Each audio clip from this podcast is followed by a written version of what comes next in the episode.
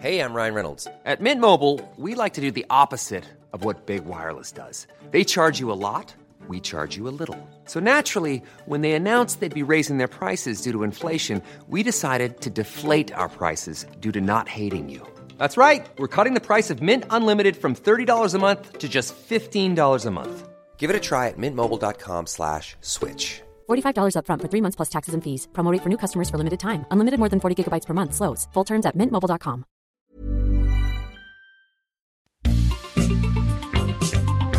Heraldo Media Group presenta la información y el entretenimiento que usted necesita para estar enterado también en su descanso. Alejandro Sánchez y el informativo Heraldo fin de semana. Por el Heraldo Radio, con la H que sí suena y ahora también se escucha.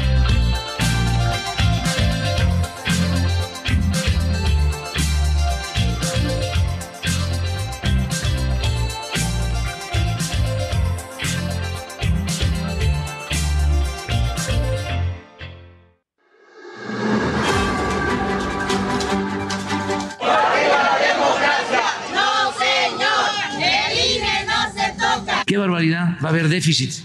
No, la deuda pública de México es menor a la deuda pública que eh, dejó Calderón y que dejó Peña Nieto. Pero entiendo pues sus eh, arranques de histeria.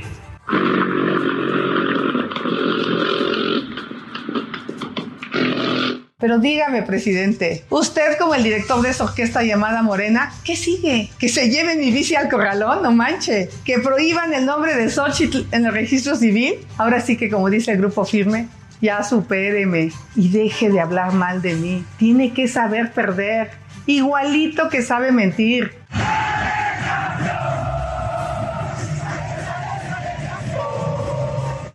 Esperarnos, este, vamos a ver qué, qué es lo que comenta Mayra Delgado y si es así, pues es- esperarnos este, a tomar la decisión de poder pedir licencia irnos a la Ciudad de México a trabajar, a conocer a la gente. No, ¿qué me voy a achicar? Si no, no, les achi- no me achicaba con los alemanes ni con los italianos, menos con los aspirantes.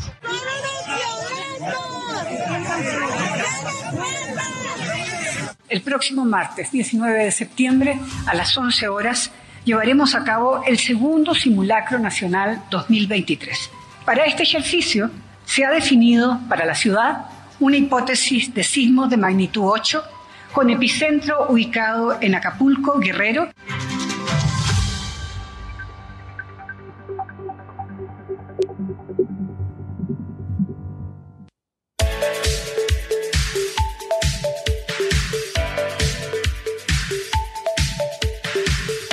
Muy buenos días, son las 7 de la mañana con dos minutos hora del centro del país. Estamos en el informativo de fin de semana de este domingo, primero de octubre de 2023.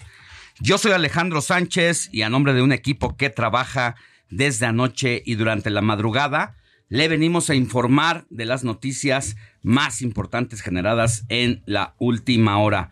Y porque la noticia no descansa, estaremos juntos de aquí hasta las 10 de la mañana.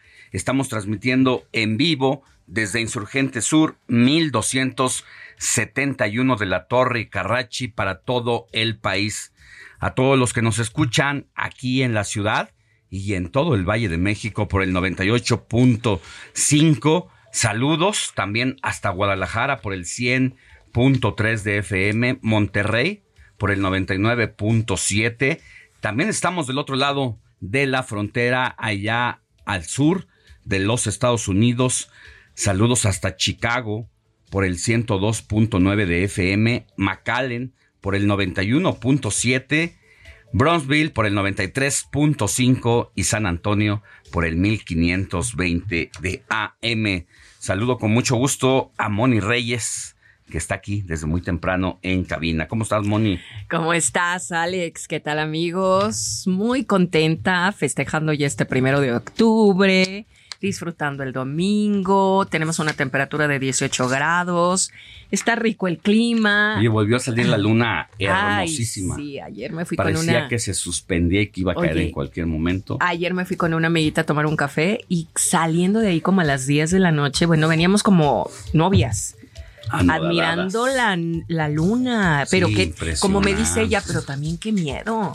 Sí. Maneja muchas energías, muchas, muchas Mucha cosas dependen también de, de la luna, en fin. Pero bueno, temas de, de- de- de amiguillas, pero muy contenta aquí con ustedes y tenemos mucha información. Saludo a Héctor, saludo a nuestro querido Andrés Rangel, a Luisa Omada. En fin, aquí estamos, Alex. Muy bien. Vamos a estar platicando de lo más relevante de la información más adelante. Hoy es Día Internacional del Café. Mm, Imagínate este, pues esta bebida y esta... Aromática también. Qué rico, qué rico. Muchos no podemos vivir sin el café, ¿o no, Héctor? Y muchos no podemos tomarlo. Muchos no- puedes tomarlo. No. ¿Hace cuánto? Uy, desde hace 20 años. Pero mi querido Héctor no puede llegar aquí si no es Ay, un buen Héctor Yux. Sí, mi querido Alex Moni. Hola. Andrés, amigos, muy buenos días. Con el gusto de saludarlos este domingo. Sí, de hecho, una de las bebidas yo creo que más consumidas en todo el mundo, de las que más eh, gusta a la gente, y sí he de confesarlo, yo antes no me llamaba la atención. Algo a mí me pasó, Alex Moni, amigos del auditorio.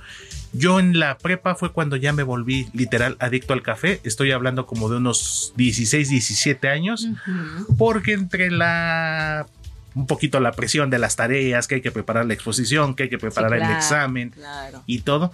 Entonces empezaba yo a aplicar esa de el cafecito para Pero despertarme. no te pone mal, no te hace temblar.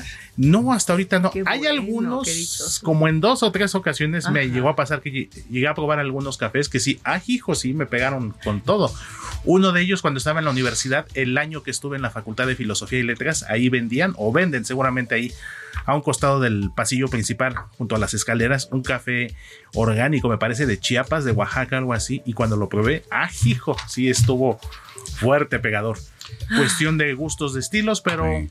pues lo clásico. Bueno, lo que sí es que da mucha energía al cuerpo. Despierta. Habemos los que tomamos café después de las 4 o 5 de la tarde y ya no podemos dormir en la noche. Ándale. Ujú. Entonces, imagínate, eso te habla de la potencia que te da en tu sistema orgánico para mantenerte muy activo. Por eso, cuando lo consumimos en la mañana, pues es muy agradable por su aroma, por su acidez, por su cuerpo y por su sabor.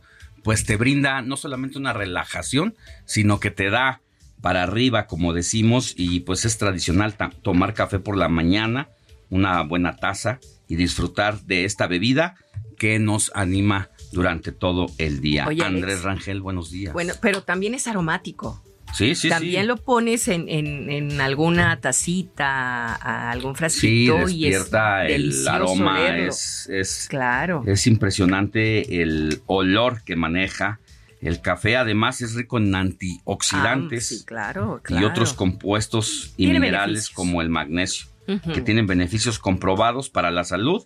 Además contiene cafeína, eh, la cual ayuda a mantener la energía y concentración, entre otros beneficios. Pero como dicen en el médico, todo con medida, nada con Y exceso. en México es un país cafetero, ¿eh? Muy cafetero. Y Tenemos cafetalero también. Muchas entidades, Sí. incluso donde se consume el café. Está Veracruz, Oaxaca, Chiapas, como Chiapas, principales claro. productores Veracruz, de sí, esta de esta semilla, porque es como una especie de semilla. Es ¿no? una semillita. Y ya después eh, transformado en una buena taza, riquísimo. Ahora sí, Andrés. Rangel, ¿cómo estás? Buenos días. Buenos días, Alex. Ahora que lo mencionas. Buenos días, Sek. Buenos días, Moni. Muy bien, mi querido Andrés. Hola. Bienvenido. Yo me. Gracias, gracias. Me preparé mi café en la mañana, pero lo olvidé. Ah, de Es por sí no toma café. Oye, es que Y vienes hoy en- que toma, hoy que quería tomar café se le olvidó. Pero vienes en por algo, por algo. Por eso se te olvidó. ¿Sabes Sí. cuál es su medio de transporte? Su eh? patineta Sí, entonces se le olvidó, pues es más no. que ecológico. Andrés Ay, Rangel, sí. quien nos ayuda aquí en las redes sociales y en la interacción con el público, en donde pueden hablarnos y escucharnos, escucharlos y opinar, mi querido Andrés. Claro, pueden seguirnos en Twitter, lo que ahora es X, a través de la cuenta Alex Sánchez MX. Eh, ahí nos pueden estar llegan, haciendo llegar sus comentarios en las publicaciones, en mensaje directo, también en Instagram, Alex Sánchez MX. Y les recuerdo también el, número de WhatsApp, que hoy sí ya creo que lo dieron de alta en el hospital. Ya, no lo dieron ya, ayer fui por él, sí. Es el 55 91 63 51 19. Lo repito, 55 91 63 51 19. Bueno, pues ahí que nos escriban. Si no lo llegaron a apuntar, está ahí en, Twitter. Ahí aparece. Ahí lo escuchan. Muy bien. Y también, ¿sabes quién es muy ecológico? Luis Ahumada, nuestro amigo DJ, 2 que eh, está en este momento entrando a cabina. Él viene en bici. Mm. ¿Cómo ves? ¿Desde dónde? Desde Tláhuac. Desde pues allá. es un buen. Sí, sí es un, son por lo menos 16 kilómetros.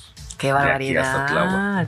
Así que Ahí sí, para esa distancia, un buen cafecito para acabar de despertar, ¿eh? Hay que invitarle un cafecito. Y aparte, el café no tiene fronteras, el sabor, el gusto.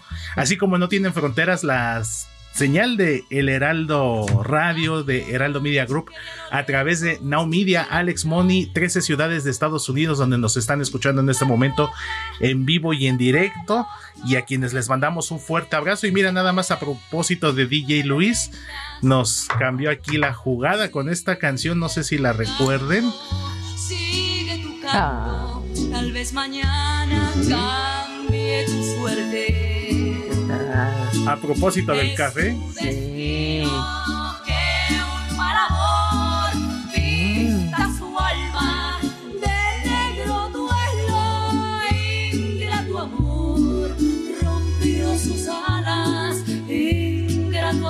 Esa telenovela noventera, Café con aroma de mujer, Alex la recuerda seguramente. Silvia Navarro. Sí, bueno, de hecho, la versión de Silvia Navarra, la original, que es la que estamos escuchando. Colombiana. Colombiana. Margarita Rosa de Francisco y sí. La versión mexicana, Cuando seas mía, con Silvia Navarro y Sergio Bazáñez, si la memoria no me falla. Sergio Bazáñez, sí. Hubo otro remake, aunque ahí cambiaron el café por el tequila que era Destilando Amor con Angélica Rivera y pues Eduardo Yáñez. De ahí salió La Gaviota. Es correcto, mi querido Alex. y pues a propósito de este Día Internacional del Café con el que comenzamos el día de hoy, Alex. Bueno, pues ya platicaremos más adelante de cómo están los productores ¿Hay realmente algo que festejar para ellos? Pues más adelante, por lo pronto, así arrancamos con la información.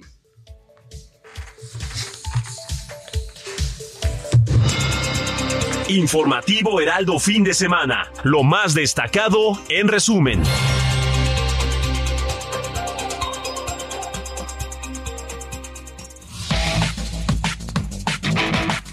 Mire, durante su gira de este sábado por el oriente del Estado de México, el presidente Andrés Manuel López Obrador aseguró que con el relevo generacional tras su salida está asegurado el futuro de México, además de que no se dará ni un paso atrás en la transformación. Así lo dijo Andrés Manuel López Obrador.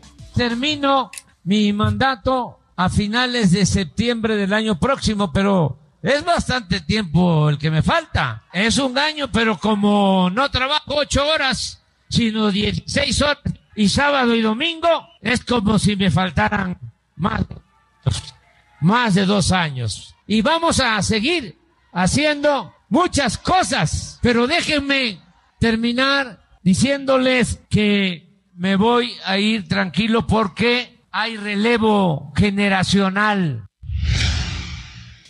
Por otra parte, por otra parte, el presidente López Obrador destacó desde Texcoco que se ha aumentado el salario mínimo como no se veía en los últimos 50 años y confió que en el último año de su gestión puede aumentar un poco más, por lo que confió en tener la mejor negociación con los empresarios del país. Escuchemos.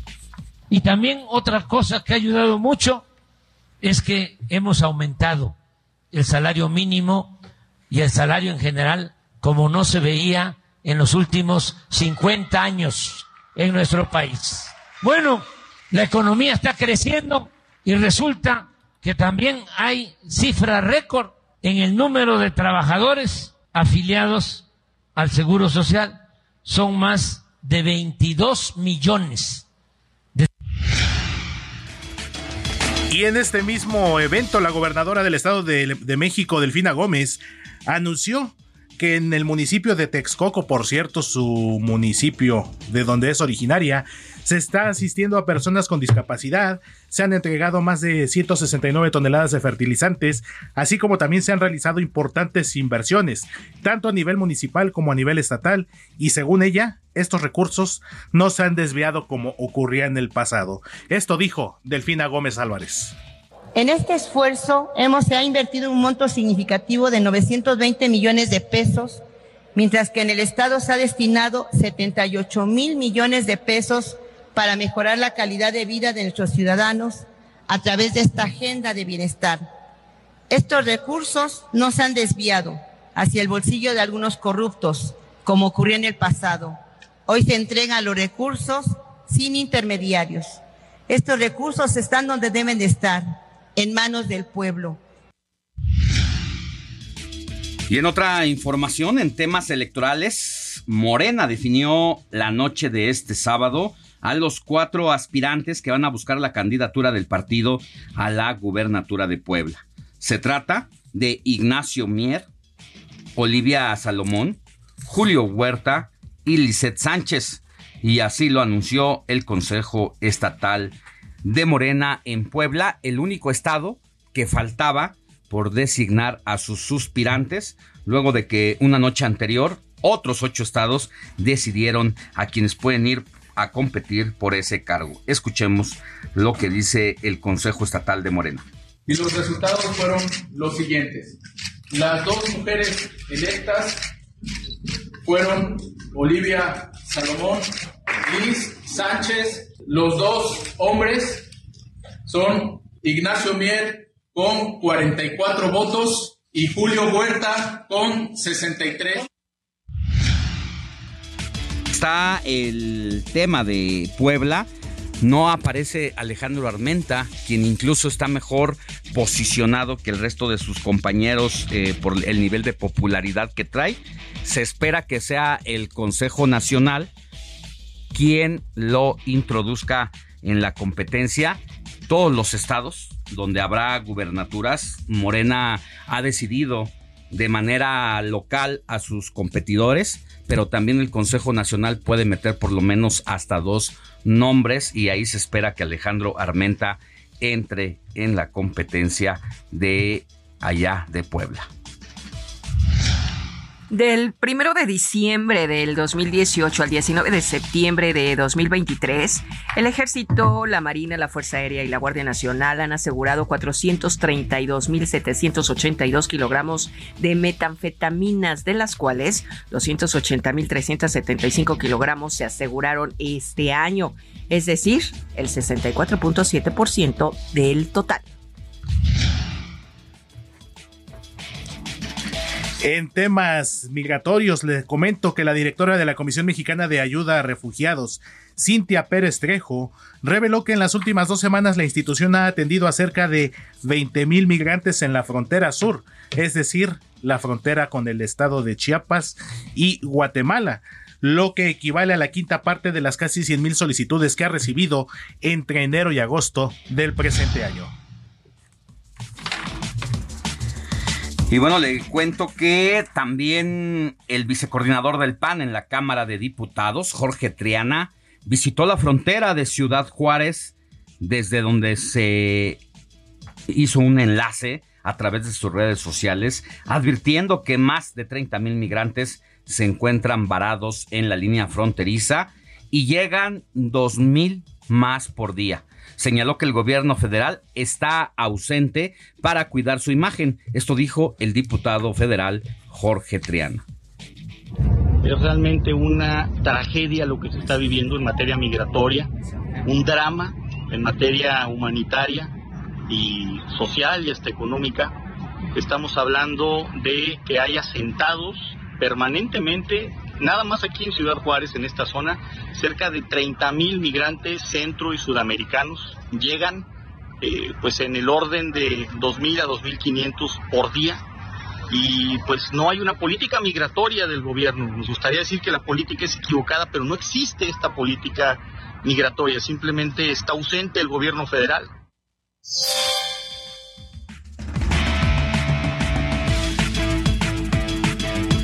La organización Causa en Común reveló que en lo que va de este 2023 han sido asesinados 314 policías en el país, de los cuales 81 perdieron la vida fuera de sus horarios de servicio, siendo Guanajuato y Zacatecas los estados con el mayor número de casos.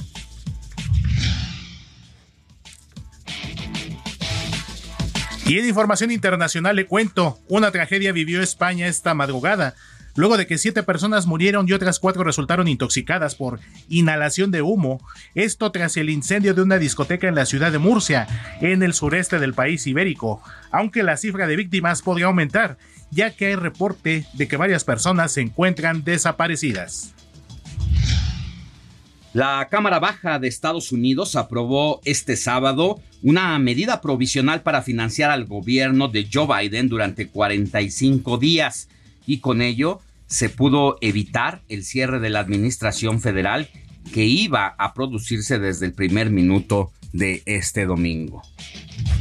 Y por supuesto que hay temas deportivos. Ayer lo platicábamos en este informativo. El mexicano Saúl Canelo Álvarez retuvo sus cuatro títulos mundiales de peso supermediano tras vencer al estadounidense Jermel Charlo con polémica arbitral y bueno, por otro lado, ahí hay una apuesta. América venció a Pumas en el Estadio Azteca. De esto y más, ¿con quién hablaremos? Con nuestro experto en deportes, Luis Enrique Alfonso.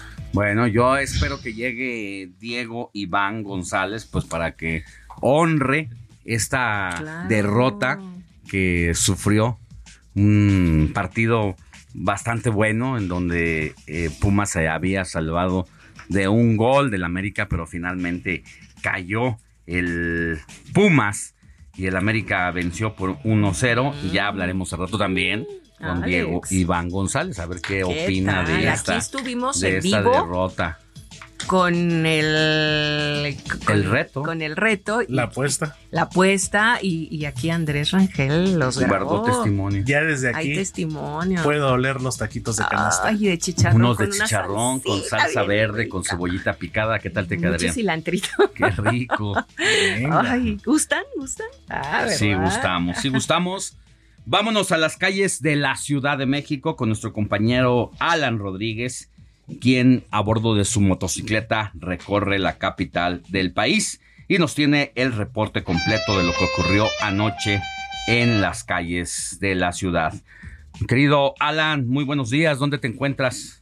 Hola, ¿qué tal amigos? Muy buenos días. Estamos recorriendo parte de la zona sur y zona centro de la Ciudad de México y en estos momentos estará encontrando muy buena circulación para todos nuestros amigos que se desplazan desde la zona del eje 4 sur, la avenida Xola, con rumbo hacia la zona de Fray Servando. Únicamente a partir de este punto estarán encontrando algunos ligeros asentamientos, pero estos son provocados por el paso de personas tanto en este perímetro como en la zona de Avenida Juárez o bien hasta la zona de Garibaldi. Por otra parte, Viaducto presenta ligeros asentamientos para las personas que se desplazan con rumbo hacia el poniente a partir del cruce de Calzada de Tlalpan y hasta la zona de Avenida Revolución. Los carriles de esta vialidad estarán encontrando ligeros asentamientos, sin embargo, no se trata de nada para preocuparse. Por otra parte, con dirección hacia la zona oriente a partir de la incorporación de Río Becerra y hasta prácticamente la zona de lo que es Congreso de la Unión, estarán encontrando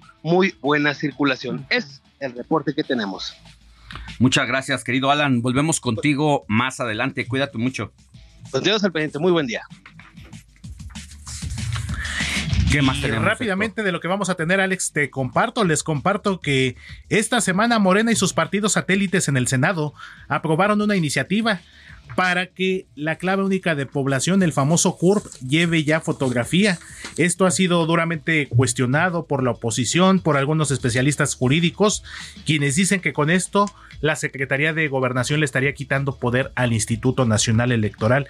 Una de las personas que se ha pronunciado en contra es el senador de Movimiento Ciudadano Noé Castañón Ramírez, con quien vamos a hablar más adelante de este tema.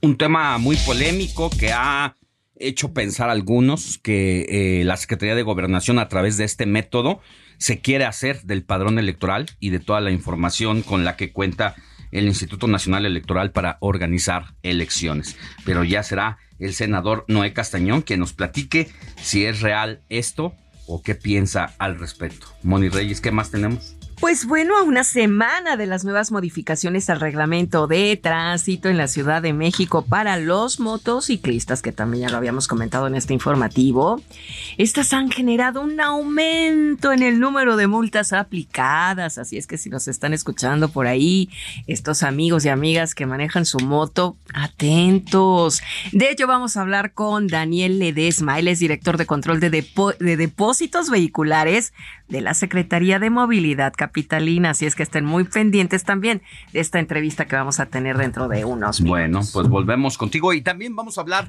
de los corridos tumbados. Si es apología o es parte de una cultura de nuestro país. Pausa y volvemos con más.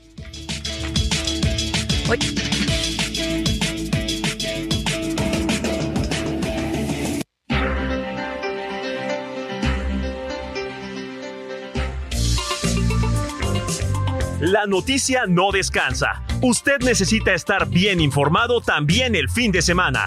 Esto es Informativo El Heraldo Fin de Semana. Regresamos.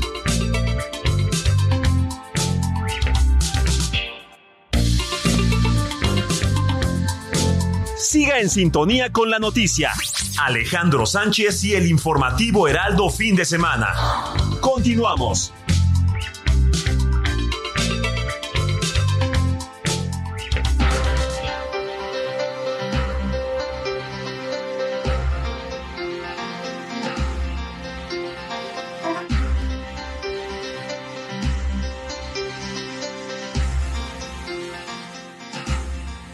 Siete de la mañana con 30 minutos hora del centro del país. Estamos de regreso en el informativo de fin de semana y vámonos con Moni Reyes para que nos diga a quién tenemos que correr a abrazar en este primer día y primer domingo de octubre de 2023.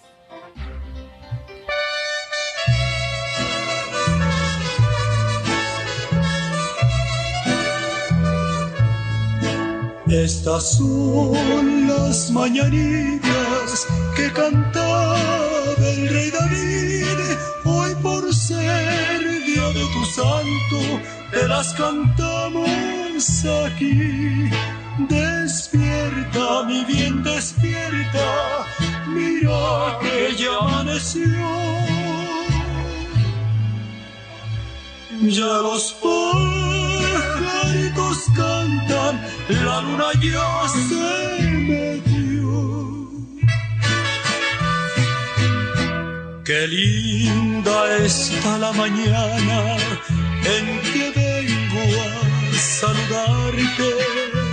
Venimos Bueno, pues a este son vamos a felicitar a quien lleve por nombre Teresa. Ay, un saludo a mi tía Teresa. A Tello, a mi prima Tere que está allá en Toluca, en Metepec. Ella es muy guapa, ¿eh? Sí.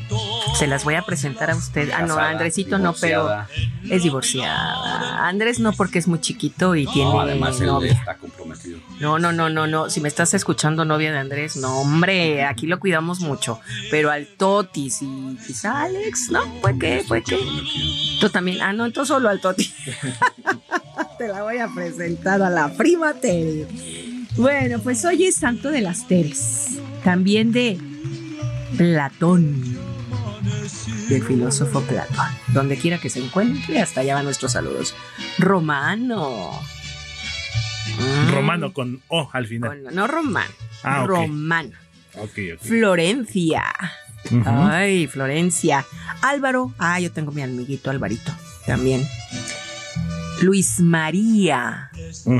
Juan Robinson. Geraldo. No Gerardo. Con Geraldo con L. Ajá. Y finalmente, Nicesio. No, pues ni Con sé las dos con 15. C. Nicesio. No, pues me las manejas ahí. No te lo vengo manejando. Solo a, a Alvarito. Exactamente. Ok, pues vamos a conocer, ¿les parece la historia de Santa Teresita del Niño Jesús?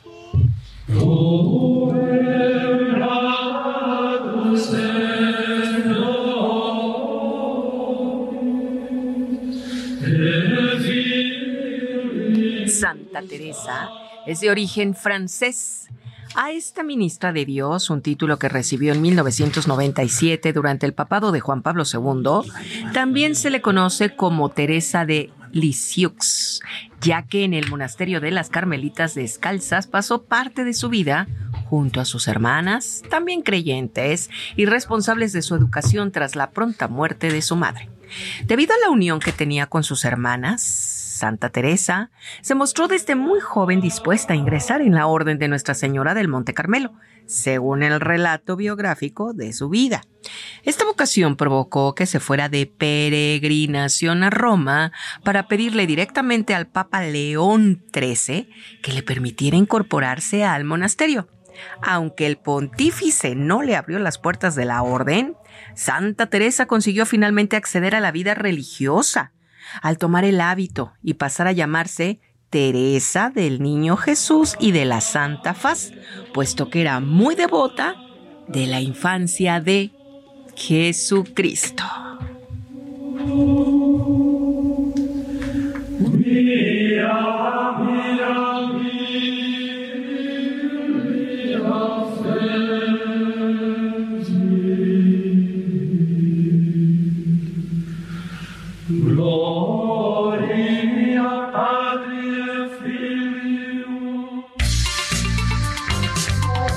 Comparte tus comentarios y denuncias en el WhatsApp del informativo fin de semana. Escríbenos o envíanos un mensaje de voz al 55 91 63 51 19.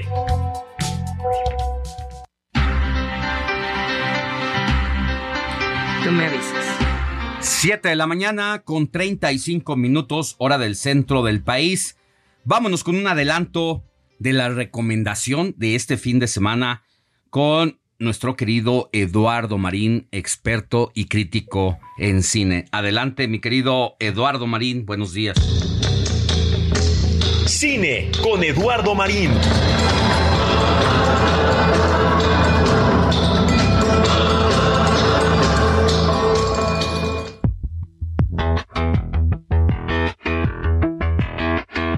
Muy buenos días, Alex. Saludos a toda la audiencia.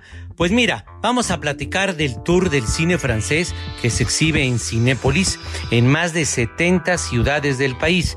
Y es una selección de películas muy atractiva, sin duda muy recomendable, con filmes de calidad. Ya lo comentaremos al ratito.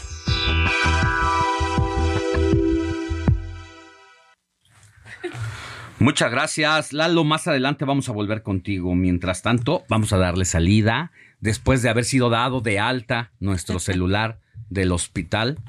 Mm, Vámonos con Moni Reyes que nos tiene mensajes de la Por audiencia. Reyes. Supuesto, claro, mi querido Alex, 559163 5119. Si ustedes son nuevos escuchándonos, no le cambien. Le aseguramos que aquí le va a pasar muy bien y se va a enterar de las noticias que, bueno, pues nos importan a todos. 559163 5119. Fíjate que nos escribe nuestro amigo Laredo Smith desde McAllen, Texas, que nos escucha por el 91.7. ¿Y qué crees que nos está comentando? Excelente, exquisito. Empezar el día desde muy temprano con un café súper cargado para despertar y un poquito de whisky. Es lo que nos dice Laredo Smith y nos manda una foto, mi querido Alex. Y por otro lado dice, públicamente reto a una pelea de box con el papá del Canelo Álvarez. Tengo 72 años. Es lo que dice Laredo Smith. No, ya no. ¿Cómo se va a poner a pelear? Oh. No, no. Por Dios. Ay, bueno, No, uno no, tiene sueños. no, En fin, pues salud con el cafecito, mi querido Laredo Smith. Por otro lado, también nos, con- nos dice José Ricardo García Camarena del Estado de México. Muy buen domingo. Alex, Héctor, Mónica, Luis. Hacen un grupo muy ameno. Me gusta mucho el programa. Felicidades. Ay, pues muchas gracias, José Ricardo García Camarena. ¿Y qué crees que nos escriben desde Guadalajara y dicen, hola Moni, Alex, soy Sergio. Arriba, ¿quién crees? El América. El Atlas. No, ahorita está pasado de moda. Y abrazo. Bueno, por otro lado también nos, con- nos escribe Alma Adriana Juárez Bonilla dice, muy buenos días a todo el equipo del Heraldo. Quiero mandar una felicitación a todos los trabajadores y trabajadoras del ISTE. Hoy es el aniversario de este instituto. Bueno, pues ahí está la felicitación a todos tus compañeros. Les saludo desde la alcaldía Coyoacán. ¿Qué tal? Y saludos desde Gómez Palacio Durango. Soy Santiago Segovia. Ay, pues un abrazo hasta Durango, Santiago. Muchas gracias por escucharnos. ¿Y te parece que al ratito sigamos leyendo? Retomamos más adelante, mi querida Moni. Mientras tanto, vámonos a hacer un recorrido por el país. Sintonía con los estados en el informativo fin de semana.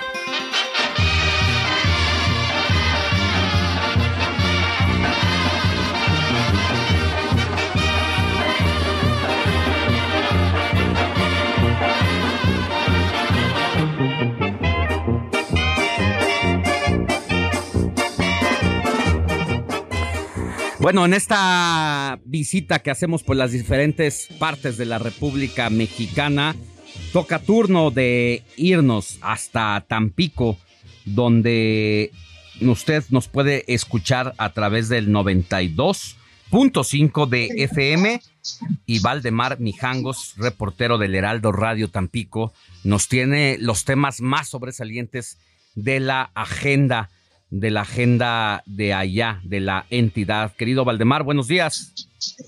Hola, ¿qué tal? Alex Sánchez, auditorio, buenos días. Pues sí, te comento que la falta de lluvias en la zona noreste del país está generando muchos más problemas que los que se esperaban. Es por ello que el gobierno de Tamaulipas está evaluando y aplicando algunas acciones para contener la crisis hídrica. En lo que toca al sur de Tamaulipas, el secretario de Recursos Hidráulicos para el Desarrollo Social de Tamaulipas, Raúl Quiroga Álvarez, reiteró que pese a la actual crisis hídrica en Tampico, no habrá problema por el abasto del vital líquido en la región del sur. Agregó que sobre todo se garantiza el vital líquido porque las autoridades del sector están aplicando acciones para garantizar el agua en los domicilios, principalmente por los desasolves instrumentados en el sistema de lagunas. Tras sostener una reunión extraordinaria donde lo acompañaron el alcalde de Altamira, Armando Martínez Manríquez, y el de Victoria, Eduardo Gataz, así como el gerente general de la Comapa, el organismo operador del agua, Fernando González, y los representantes de los ayuntamientos de Tampico y Ciudad Madero, Pepe Checaiván y Luis Carlos Leal, el secretario de Recursos Hidráulicos, Raúl Quiroga Álvarez, advirtió que nunca en los últimos 80 años se había registrado una sequía tan fuerte en el sur de Tamaulipas que mantuviera tan bajos los niveles del sistema lagunario del río Tamesicha-Grel, pues al día de hoy la escala hidrométrica del sistema lagunario se ubicó en 18 centímetros. Es así que pese a esta insolación y estiaje, el abasto de agua se garantiza para toda la comunidad de Tampico y Ciudad Madero, unos 750 mil habitantes y un complejo de comercios e industrias.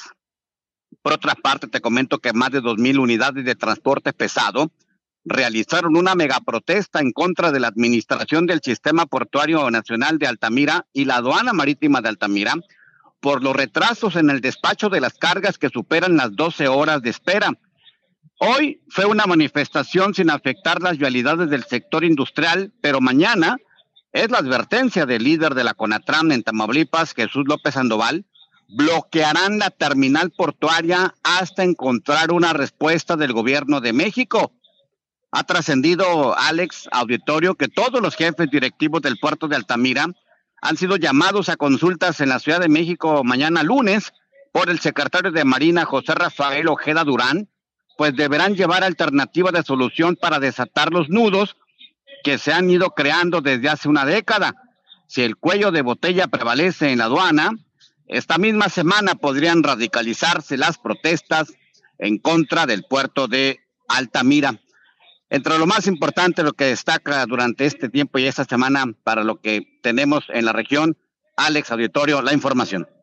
Gracias, Valdemar Mijangos. Cuídate mucho y te escuchamos por el 92.5 de FM en el Heraldo Radio Tampico. Hasta la próxima. Claro que sí. Gracias, seremos atentos. Buenos días. Comparte tus comentarios y denuncias en el WhatsApp del informativo fin de semana. Escríbenos o envíanos un mensaje de voz al 55 91 63 51 19.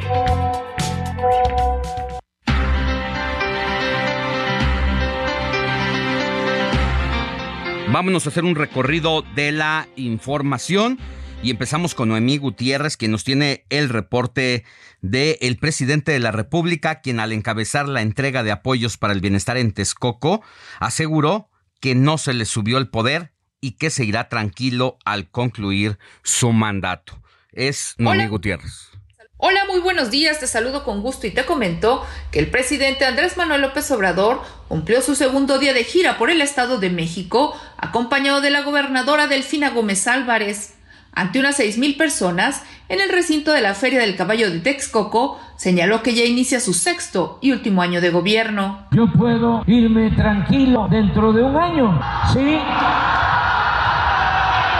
Ya termino. Vamos a continuar trabajando para el pueblo. No se nos subió el poder. No hemos perdido el piso. Sabemos de dónde venimos y hacia dónde vamos. Luego de la polémica que generó este viernes que la presidenta de Tecámac, Mariela Gutiérrez, le besara la mano a López Obrador, ahora el presidente hizo lo mismo, pero con la gobernadora Delfina Gómez y con la alcaldesa de Texcoco, Sandra Luz Falcón. Además de supervisar el avance en la recuperación del lago de Texcoco, el presidente López Obrador sostuvo un encuentro privado con el mandatario electo de Guatemala, Bernardo Arevalo, con quien acordó trabajar juntos por el bien de ambos pueblos.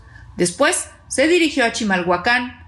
Ahí López Obrador advirtió que no se dará ni un paso atrás en la transformación. Ni un paso atrás, ni siquiera para tomar impulso. Hay relevo y está asegurado el futuro del pueblo de México. Me falta un año. Y gracias al creador y a la ciencia estoy entero. Estoy bateando arriba de 300. Por último, te comento que en su tercer día de gira por el Estado de México, López Obrador estará en Chalco, Valle de Chalco y Ixtapaluca. Hasta aquí mi reporte, la información que te tengo. Gracias, Noemí Gutiérrez. Y en esta visita que hizo el presidente al Estado de México, bueno, llamó la atención el asunto de haber besado la mano de la gobernadora después de aquella polémica en donde el presidente de la República el pasado viernes recibió un beso de la alcaldesa de Tecámac y se hizo viral y se hizo una crítica en torno al culto que se le rinde al presidente de la República y para despresurizar ese momento, bueno, el presidente de la República lo hizo al revés, le dio un beso a Delfina Gómez en la mano. Pero vámonos a más información y toca turno a Jorge Almaquio, porque la senadora y virtual candidata presidencial del Frente Amplio por México, Xochil Gálvez, se dijo lista para comparecer ante la máxima casa de estudios, la UNAM, para aclarar los supuestos plagios de parte de una tesis de ingeniería con la que se tituló en la universidad. Jorge Almaquio, tú tienes los detalles. Buenos días. Gracias, Alejandro, amigo del Heraldo Media Group. La senadora panista Xochil Gálvez informó que ya fue citada para comparecer en la Universidad Nacional Autónoma de México por el presunto plagio de su informe de titulación. Al acudir al segundo informe de gobierno del mandatario de Querétaro, Mauricio Curi, Calver Ruiz dijo que recibió una carta que están contestando y pronto comparecerá para aclarar lo que le pidan, por lo que indicó que la decisión de si hubo plagio o no está en manos de la UNAM y nadie más. Yo lo he dicho claramente, yo no hice una tesis, yo hice un informe, me titulé por experiencia profesional, está en manos de la UNAM, mi caso, de ahí es donde presentaré lo que la UNAM me esté pidiendo y en el caso de ella pues habrá que ver si la UNAM la, la cita para el tema. ¿Pero cómo la deja esta situación, Claudia? Ya recibí una carta, estamos contestando y compareceré muy pronto. Sobre el caso del presunto plagio de su adversaria Claudia Sheinbaum, apuntó que también la máxima casa de estudios decidirá si la llama a comparecer o no, resaltando que todos tienen que aprender de la experiencia. Reconoció el que todo es parte de una guerra negra, como siempre ha existido en el ejercicio de la política. Pues este, pues siempre ha sido así, o sea, yo me acuerdo de alguien que decía que no sabía quién era su papá, le decía, métete de político y ahí te van a encontrar. o sea, Eh, es, es parte de la historia. Sobre el gobernador de Querétaro resaltó el trabajo hecho y destacó que más que llamarlo a formar parte de su equipo, al mandatario estatal le convendría que ella obtuviera una mejor posición para ayudarlo en lo que requiere la entidad, como es el tema de la energía. Alejandro, amigos, el reporte que les tengo.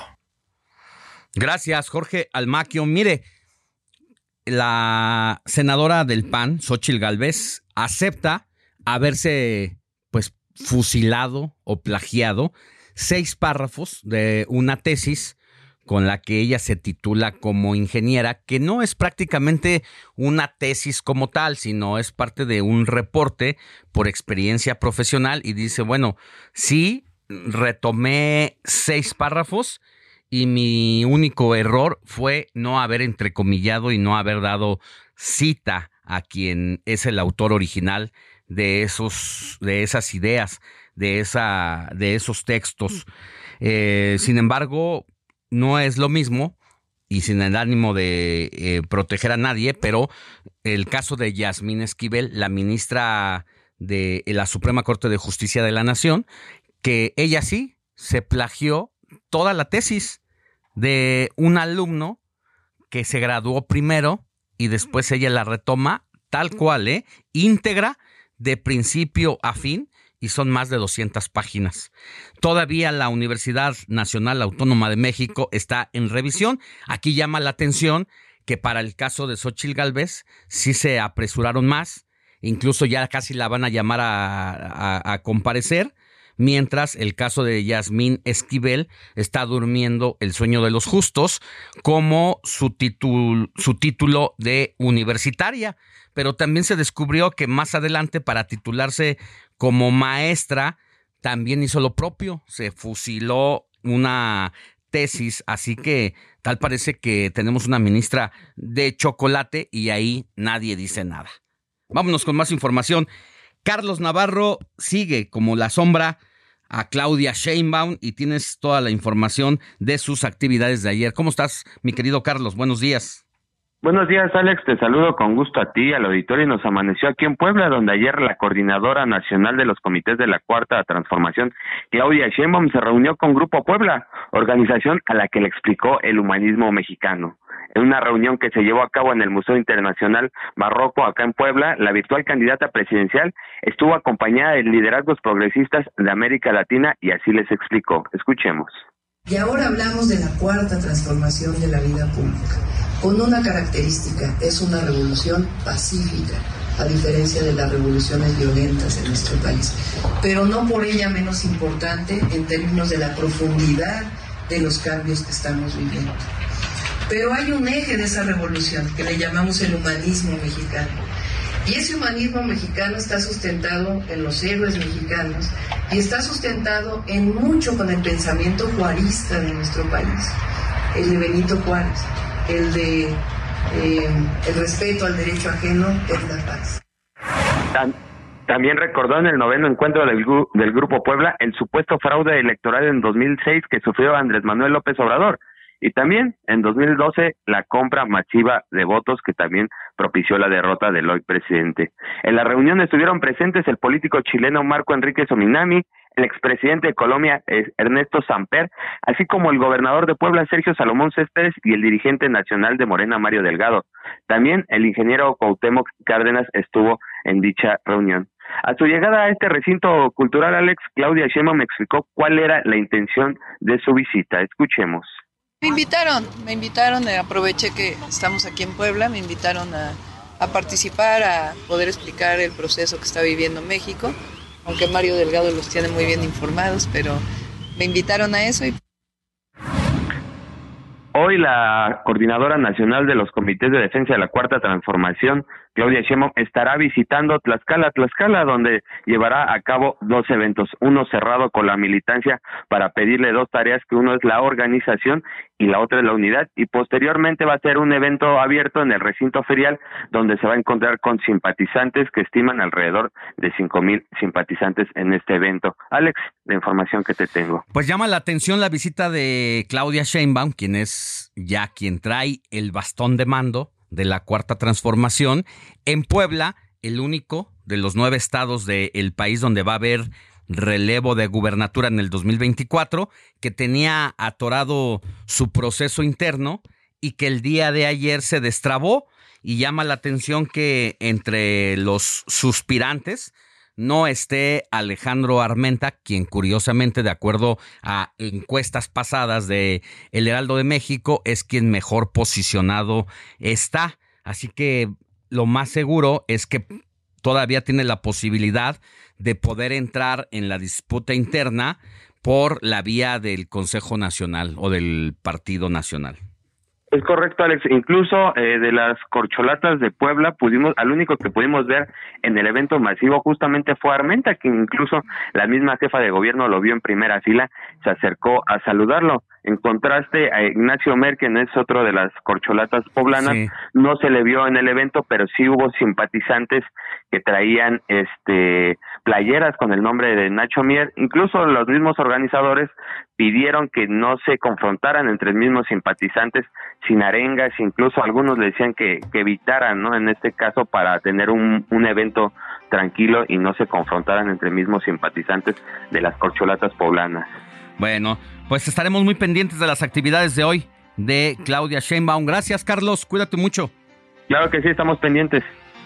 Vámonos a una pausa y volvemos con más información.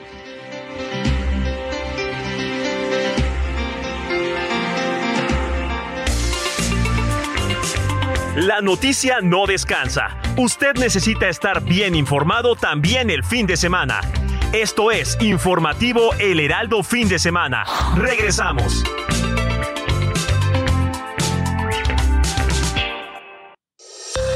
Esto es Noticias a la Hora. Heraldo Radio le informa.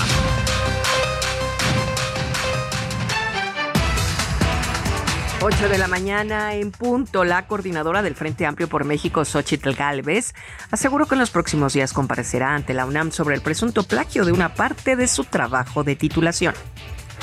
Los primeros minutos del sábado, tres mujeres reclusas se dieron a la fuga del Centro de Reinserción Social Femenil de San Pedro, Coahuila. De acuerdo con la Secretaría del Gobierno Estatal, las fuerzas de seguridad de la entidad realizan un fuerte operativo para localizarlas y ya fueron identificadas por las autoridades.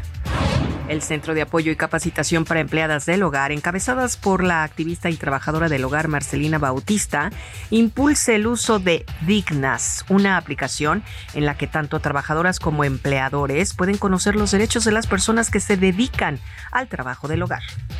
Luego de las numerosas manifestaciones pacíficas y las gestiones realizadas por la comunidad educativa de la Facultad de Ciencias del Mar de la Universidad Autónoma de Sinaloa, este sábado se logró la reanudación de los trabajos de construcción y remodelación del módulo del plantel.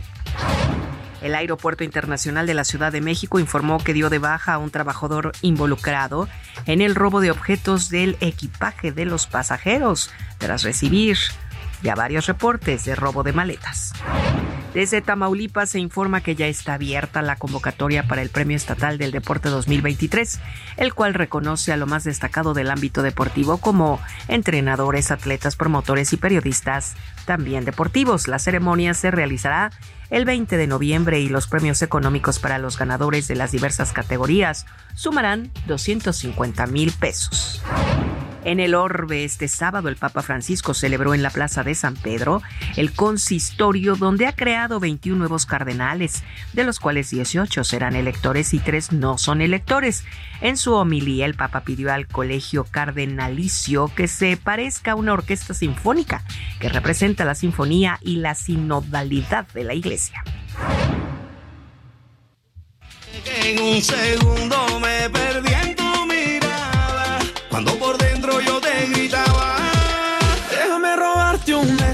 es el cantante colombiano Carlos Vives, quien recibió un doctorado honoris causa en ciencias sociales por la Universidad del Norte de Barranquilla, que destacó su aporte al enaltecimiento de la, cultura y la tradición de la región caribe en su país y también en el exterior. un beso que me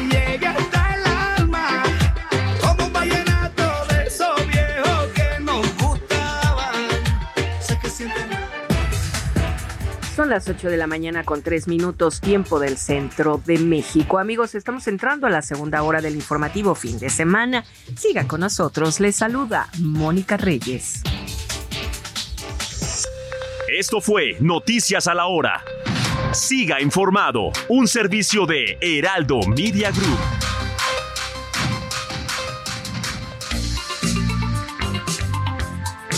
Siga en sintonía con la noticia. Alejandro Sánchez y el informativo Heraldo fin de semana. Continuamos.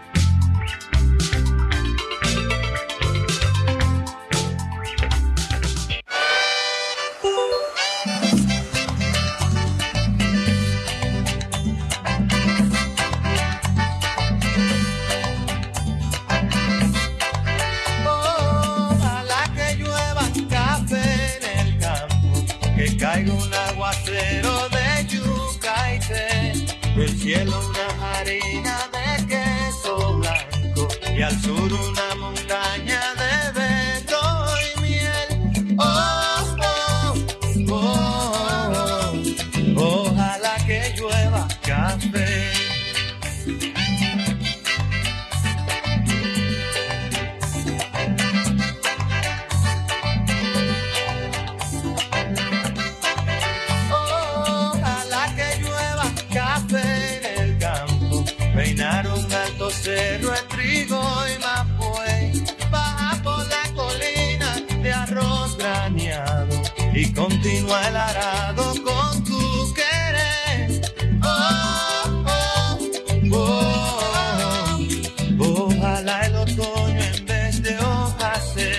8 de la mañana con 5 minutos, hora del centro del país. Estamos en el informativo de fin de semana y estamos recordando, pues, que es Día Internacional del Café. ¿Qué sería de nuestras vidas sin el café, mi querido Héctor Alejandro Vieira? No, no sería lo mismo, mi querido Alex nos acompaña en el trabajo, en la casa. A veces hasta como un simple antojo, Alex. Después Mm, de la comida. Exactamente, como buen digestivo. Eh, Una buena terapia. terapia también, por supuesto. Sí, Sí, ¿no? Exactamente. Y aparte, algo que no habíamos, mo- no habíamos mencionado hace rato, caliente, pero también frío. ¿Qué tal un frappuccino? Ajá. Hecho a base Eso de café, por supuesto. Y más por los días como han estado últimamente aquí en la Ciudad de México. Y No, tú te enfermas por eso. Tuve ahí por un cambio de temperatura, pero pues un frappuccino bien Pero sentadito, Escarchadito, así, así ¿no? un cafecito lindo. También el café con leche es rico. O el mocachino famoso, que es cafecito con chocolate. exactamente. ¿No? También, ese sí me lo tomo. Con un- una, una conchita de vainilla o de chocolate al gusto. Con chispas de chocolate O los encima. churritos también. Ah, con unos churros Oh. bien, do- Café bien con dorados y crujientes. Los famosos churros estos con, con café o con chocolate de ahí del eje central. Ah, son legendarios. de los churros del moro. ¡Gol! Ay, güey. No, hoy pasamos por. Ay, al rato Pasamos. la pasas, factura. ahí pasas, Moni. Por lo menos por tu, por tu Corte, votación del va día. de nuevo. Unos churros muy famosos allá en. Eso es veras, en mi el querida eje. Moni. Así es, y pues por eso estamos, mi querida Moni, mi querido Alex, amigos, pues eh, recordando este Día Internacional del Café con un clásico de este, de este grano, de este delicioso elixir, pues uno de los temas más famosos, como el que estamos escuchando, Juan Luis Guerra y su grupo 440. Considerado el padre de la bachata, este tema titulado Ojalá que llueva café, de su disco del mismo nombre, lanzado en 1989. Y bueno, otra versión muy famosa del grupo Café Tacuba de esta misma canción. Entonces, por eso empezamos así, con sabor latino, pero también con mucho sabor a café, mi querido Alex. Moni. Muy bien. Sí, el. este- esta canción es, yo creo que de las más fuertes de Juan Luis Guerra con la de la pecera, ¿cómo se llama? Las burbujas de Las amor, burbujas de bachata amor. rosa. Eh, ¿Cuál otra por ahí se me está yendo? Burbujas Ese disco fue muy bueno, eh, Bachata Rosa, La de que fue el siguiente. pez. Ajá, exactamente. Sí, entonces, pues ahora sí que uno de los grandes artistas latinos y mira, le dio sabor al café a través de la música. Qué bien. Bueno, regresamos más adelante con las efemérides, Héctor. Claro que sí, Alex, seguimos pendientes.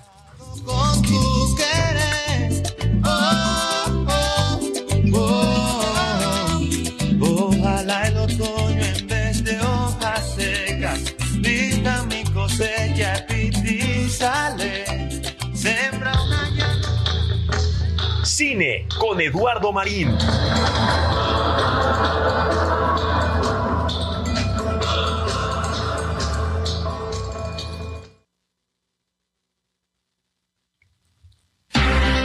¿Sí está Lalo?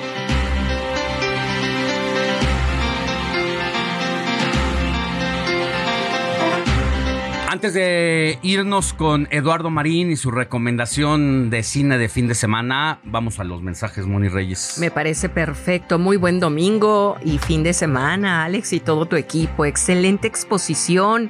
Muchas noticias importantes. Nos enteramos muy bien de los acontecimientos del país, datos relevantes en lo económico, seguridad, salud, etcétera. Gracias por su gran trabajo. No nos pone su nombre, pero Muchas gracias por lo que nos está comentando. Por otro lado, también nos saluda Antonio de Harvard, ya sabes, dice buenos días. Alex, Moni, todos los del informativo, feliz inicio de mes. Ayer andaba por el centro y ya está todo blindado. Esto para mañana lunes, nos comenta Antonio de Harvard. Y porque la noticia no descansa, saludos José Hernández. Muchas, muchas gracias también a José Hernández. Muy buenos días, señor Alex. Al Canelo le ponen puros bultos. Esto yo creo en relación a la, a la pelea de ayer exactamente. Y bueno, ahí también tenemos aquí que nos dicen muy buenos días a todo el equipo del, del, Heraldo fin de semana. Soy el señor Solís, los saludo desde la colonia Santa María la Ribera. Me encanta despertar, tomar ese cafecito rico y escucharlos en el Heraldo Radio. Bueno, pues un saludo para todos ellos. Y ahora sí, vámonos con Eduardo Marín. Más adelante volvemos con más mensajes. Mi querido Lalo, buenos días. Buenos días, Héctor. Gusto en saludarte. Saludos a, a toda la audiencia. Pues mira, vamos hoy a vamos hoy a platicar del tour del cine francés que se exhibe en más de 70 ciudades de todo el país de la sala Cinépolis y que bueno está cumpliendo ya 27 años, ya es una arraigada tradición muy exitosa que tiene sin duda su público fiel. Y mira, es una selección muy atractiva eh, muy recomendable, que, hay, que incluye películas de calidad. No es lo mejor de la cinematografía eh, francesa, eh, pero es una muestra de películas disponibles por los distribuidores en México y en este año creo que la selección fue muy acertada. de entrada, mira, Alex, vamos a, a platicar de tres películas muy recomendables que son sin duda garantía. primero, el drama Recuerdos de París, que es un relato sobre una mujer traumatizada por un atentado terrorista y que es una onda, una emotiva crónica de relaciones humanas y una valiosa reflexión sobre la migración, un tema eh, que es un problema tan complejo en Francia y que el cine francés está retratando últimamente con eh, en muy diversas películas. Y bueno, además esta película ofrece un testimonio muy relevante, un testimonio psicológico individual con una brillante interpretación de la actriz Virginie Efira, una de las grandes actrices francesas, quien ganó el César, el máximo premio del cine francés como por mejor actuación. Bueno, y también hay que destacar que en esta muestra se, se confirma la alta calidad de los actores franceses, sin duda, de los mejores del mundo junto con los británicos. Y bueno, nuestra segunda recomendación de este tour eh, es Miente conmigo, basada en la novela de Philippe Besson sobre el regreso de un aclamado escritor a su pueblo natal en Cognac, Francia, un regreso que lo enfrenta a los fantasmas de su pasado y que es un profundo, eh, un emotivo humano. Y bueno, finalmente nuestra recomendación para la comedia paródica Mi Crimen, que es una fresca, una hábil, ingeniosa historia ubicada en los años 30, basada en una obra de teatro que había sido llevada al cine por Hollywood en esa década y que es un retrato eh, muy ingenioso de la sociedad de la época, de la marginalidad de la mujer, del rol sumiso que debía jugar. Es la historia de una joven actriz acusada del asesinato de un millonario productor que intentó violarla, pero el tono es de, de en tono de comedia a través de la defensa que hace y se disfruta es un relato de enredos que resulta muy amena porque es una alegoría además que anticipa la liberación de la mujer. Así, Alex, pues estas son tres películas que valen la pena de este tour de cine francés que continuará a lo largo de la semana, alternando las películas, repito, en más de 70 ciudades. Entonces, estas tres películas son Garantía, Recuerdos de París, Miente conmigo y la comedia Mi crimen. Pues te agradezco mucho y te mando un abrazo, querido Lalo Marín, que entiendo tienes ahí un viaje y, por eso adelantamos tu participación. Pues estoy por abordar eh, eh, el avión, mi querido Alex, pero nunca puedo faltar con ustedes. ¿Vienes de allá, de Europa? No, no, ojalá me la buena. No, no. Aquí de regreso a la ciudad de Bueno, acá te esperamos con mucho gusto.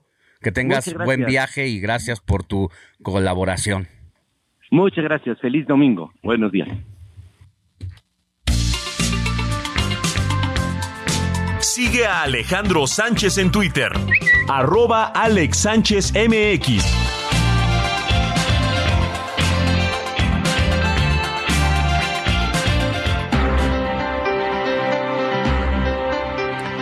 Ocho de la mañana con 14 minutos, hora del centro del país. Antes de pasar a más información, seguimos leyendo los mensajitos que amablemente nos hace llegar aquí al informativo de fin de semana a través del WhatsApp 55 91 63 51 19. Repito para usted, si no nos ha escrito, hágalo 55 91 63 51 19. Adelante, Moni. Claro que sí. Mira, la señora Elizabeth Laris nos dice, muy, pero muy buenos días. Una sala VIP para nosotros solos. Un delicioso sushi. Excelente servicio y mucha acción con los indestructibles.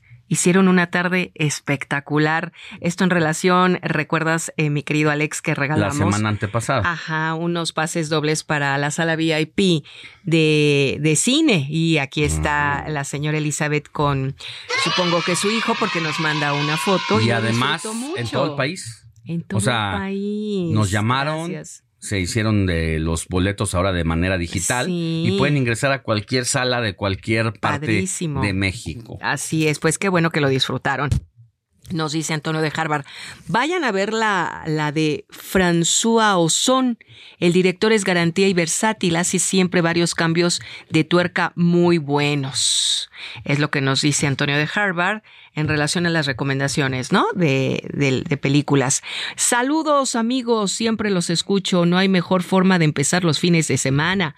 Mart Barroso. Muchas gracias, Mart Barroso. Y bueno, pues seguimos al ratito para que eh, estemos ahorita con la entrevista que tienes programada, Alex. Gracias. Regresamos más adelante, Moni. Sí. Entrevista. O fin de semana.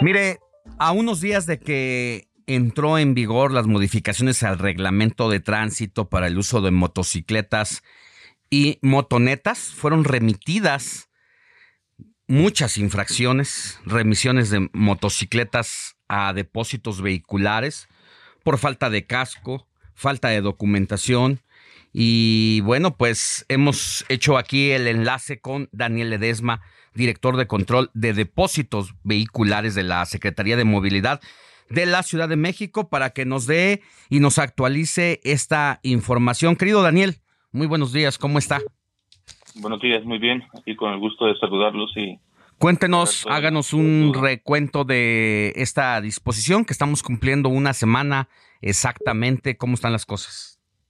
Así es, como bien lo menciona, hoy se cumple una semana de la entrada en vigor de las modificaciones al reglamento de tránsito. ¿Cuáles son las, eh, qué es lo novedoso de estas modificaciones? La prohibición de, transportar pasajeros menores de 12 años, no utilizar un casco protector certificado, tanto el conductor como su acompañante, transportar personas, más personas de la capacidad que permite el vehículo, de acuerdo a la tarjeta de circulación y a su diseño eh, de fábrica, así como no portar una licencia vigente. ¿Cuántas infracciones llevamos hasta el momento? 2.478 y 1.506 remisiones a depósito de estas motocicletas. Estamos hablando de un promedio diario de 354 infracciones y 215 motocicletas remitidas a depósito. ¿Cuáles son las, las infracciones más recurrentes? No utilizar el casco de seguridad, no portar documentación, como usted bien lo menciona, eh, no circular con las luces encendidas, que también es una medida de, seguridad. A cualquier hora. A cualquier hora. ¿Esto por qué? Porque la luz permite la mejor identificación de los vehículos al momento de circular. Entonces, esto nos Sí, cuando uno, por ejemplo, en el automóvil espejea, hay veces que la motocicleta se pierde del punto de fuga, pero si el punto de, del retrovisor, pero si vienen las luces encendidas es más fácil detectarlas y eso es mayor seguridad para todos. Exacto.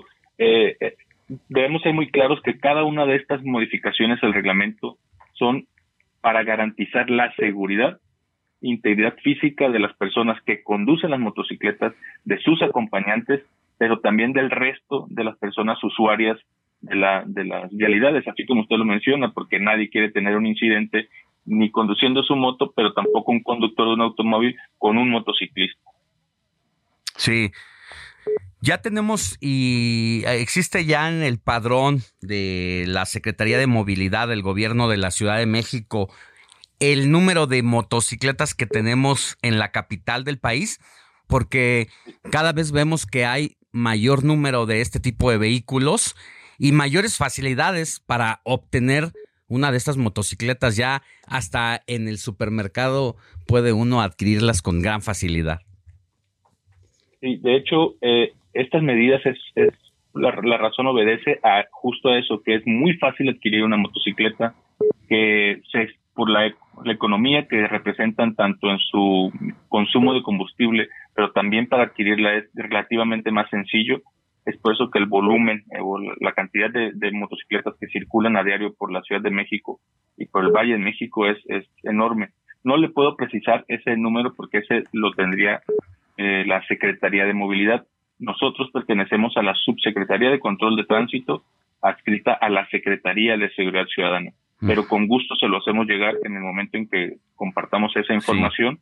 Lo que sí le puedo decir es que en los últimos cinco años creció exponencialmente el uso de motocicleta para ya como un, uso de, como un medio de desplazarse a cualquier eh, eh, hora para trabajo, para para entretenimiento. Lo vemos que se incrementó muchísimo su uso para empresas de reparto, tanto de comida, de paquetería. Entonces, su uso es extremadamente alto actualmente en la Ciudad de México. Sin duda, no se diga para las plataformas digitales que muchas personas se han empleado precisamente como una opción para llevar el sustento a casa.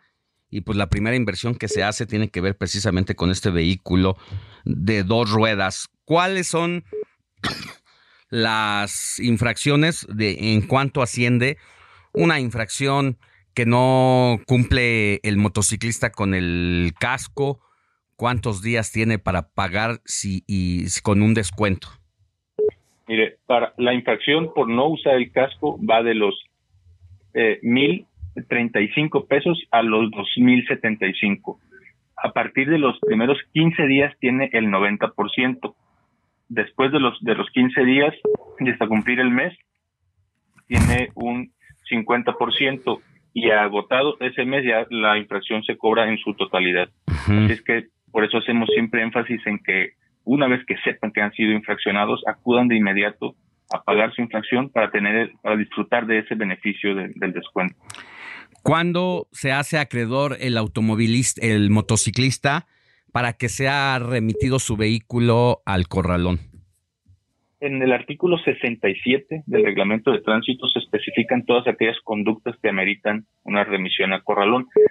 Lo, lo novedoso en este momento es que ya el no portar un casco de seguridad certificado amerita remisión a corralón, transportar menores de 12 años también amerita remisión a corralón, llevar a más personas de las que la seguridad del vehículo le garantiza también amerita eh, remisión a corralón, todo, la falta de cualquier documento que es licencia, placas y tarjeta de circulación también es una amerita una remisión a corralón, entre otras faltas como la circular por carriles confinados, esto es esos carriles que son exclusivamente para el transporte público de pasaje y las ciclovías, también por el riesgo que representa el que usen estos carriles, estacionarse en banqueta, circular por banqueta. Entonces son, son varias eh, conductas o violaciones al reglamento de tránsito que ameritan remisión al corralón. Muchas de ellas los motociclistas ya las conocen, pero les hago énfasis en estas que son que se derivan de la reforma a estos artículos que son la novedad para, algunos motociclistas. Bueno, pues le agradezco mucho, Daniel Ledesma, director de control de depósitos vehiculares de la Secretaría de Movilidad de la Ciudad de México. Que tenga buen día y gracias por la entrevista. Buen día, estamos para servirles. Vamos a una pausa y volvemos con más información.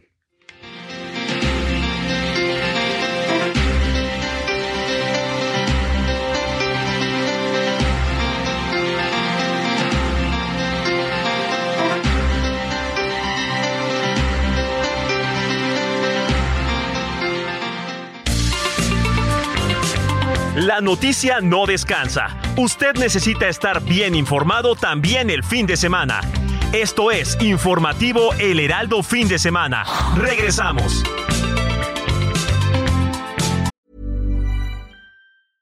Hey, I'm Ryan Reynolds. At Mint Mobile, we like to do the opposite of what Big Wireless does. They charge you a lot, we charge you a little. So naturally, when they announced they'd be raising their prices due to inflation, we decided to deflate our prices due to not hating you.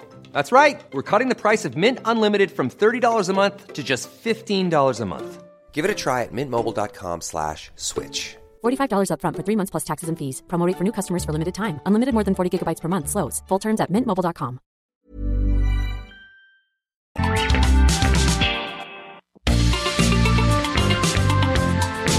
Siga en sintonía con la noticia. Alejandro Sánchez y el informativo Heraldo fin de semana. Continuamos.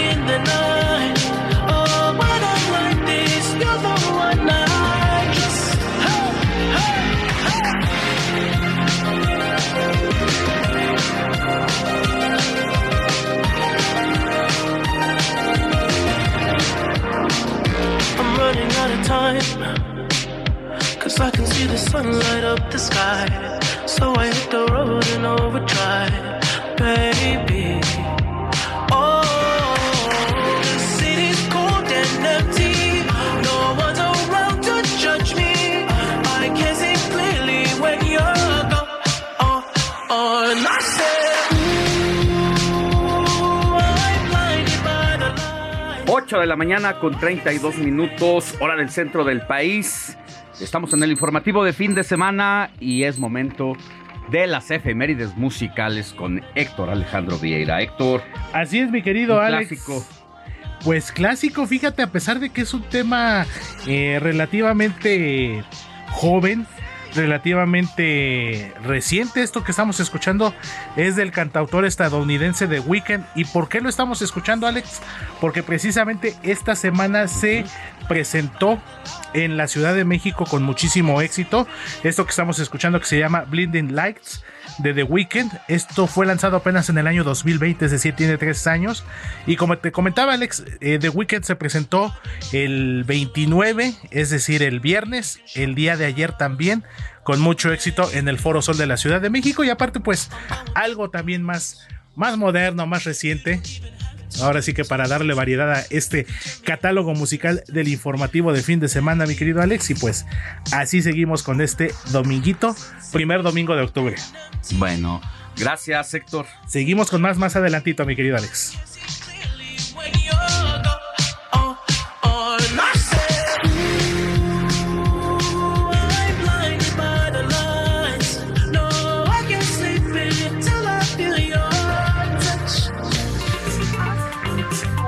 Comparte tus comentarios y denuncias en el WhatsApp del informativo fin de semana. Escríbenos o envíanos un mensaje de voz al 55 91 63 51 19.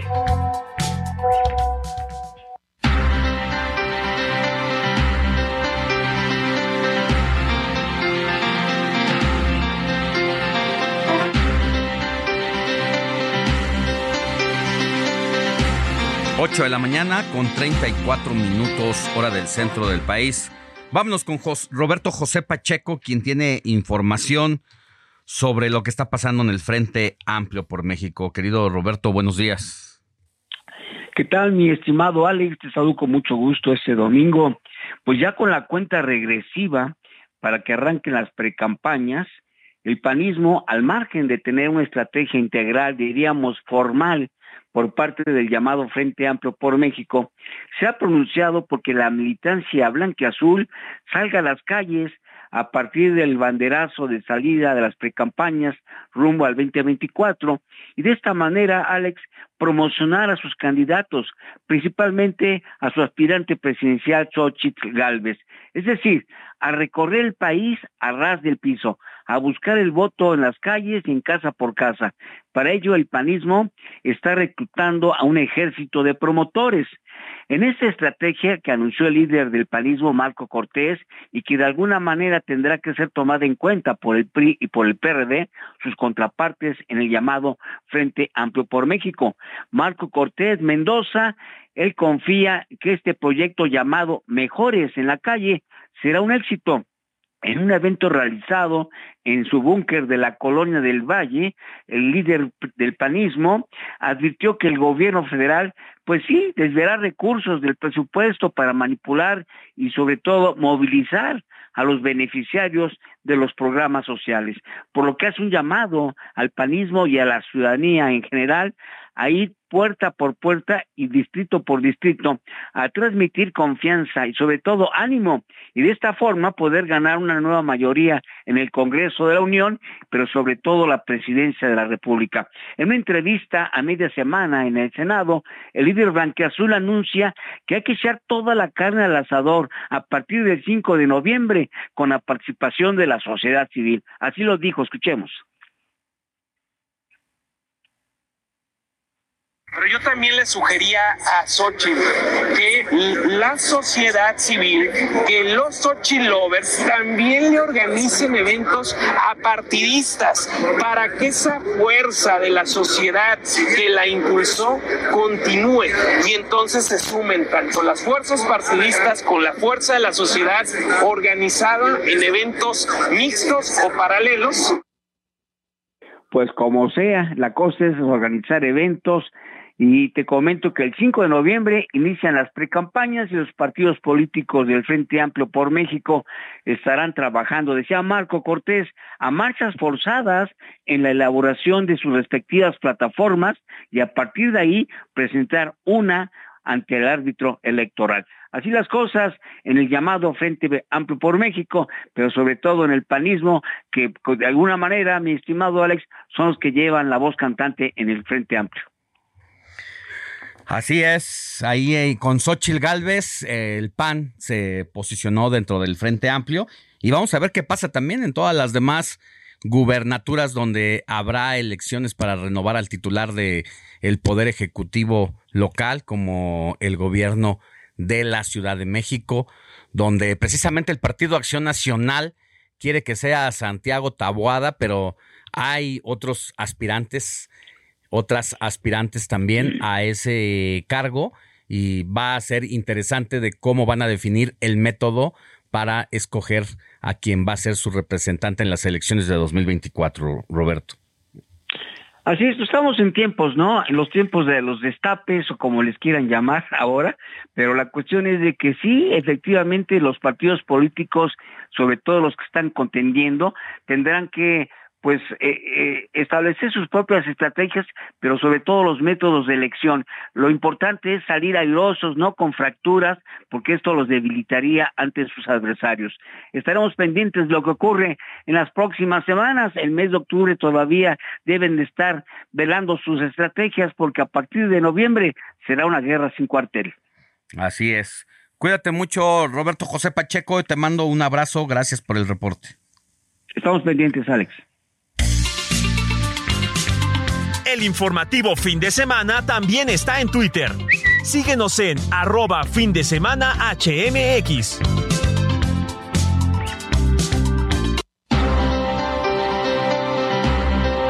Ocho de la mañana con 39 minutos hora del centro del país.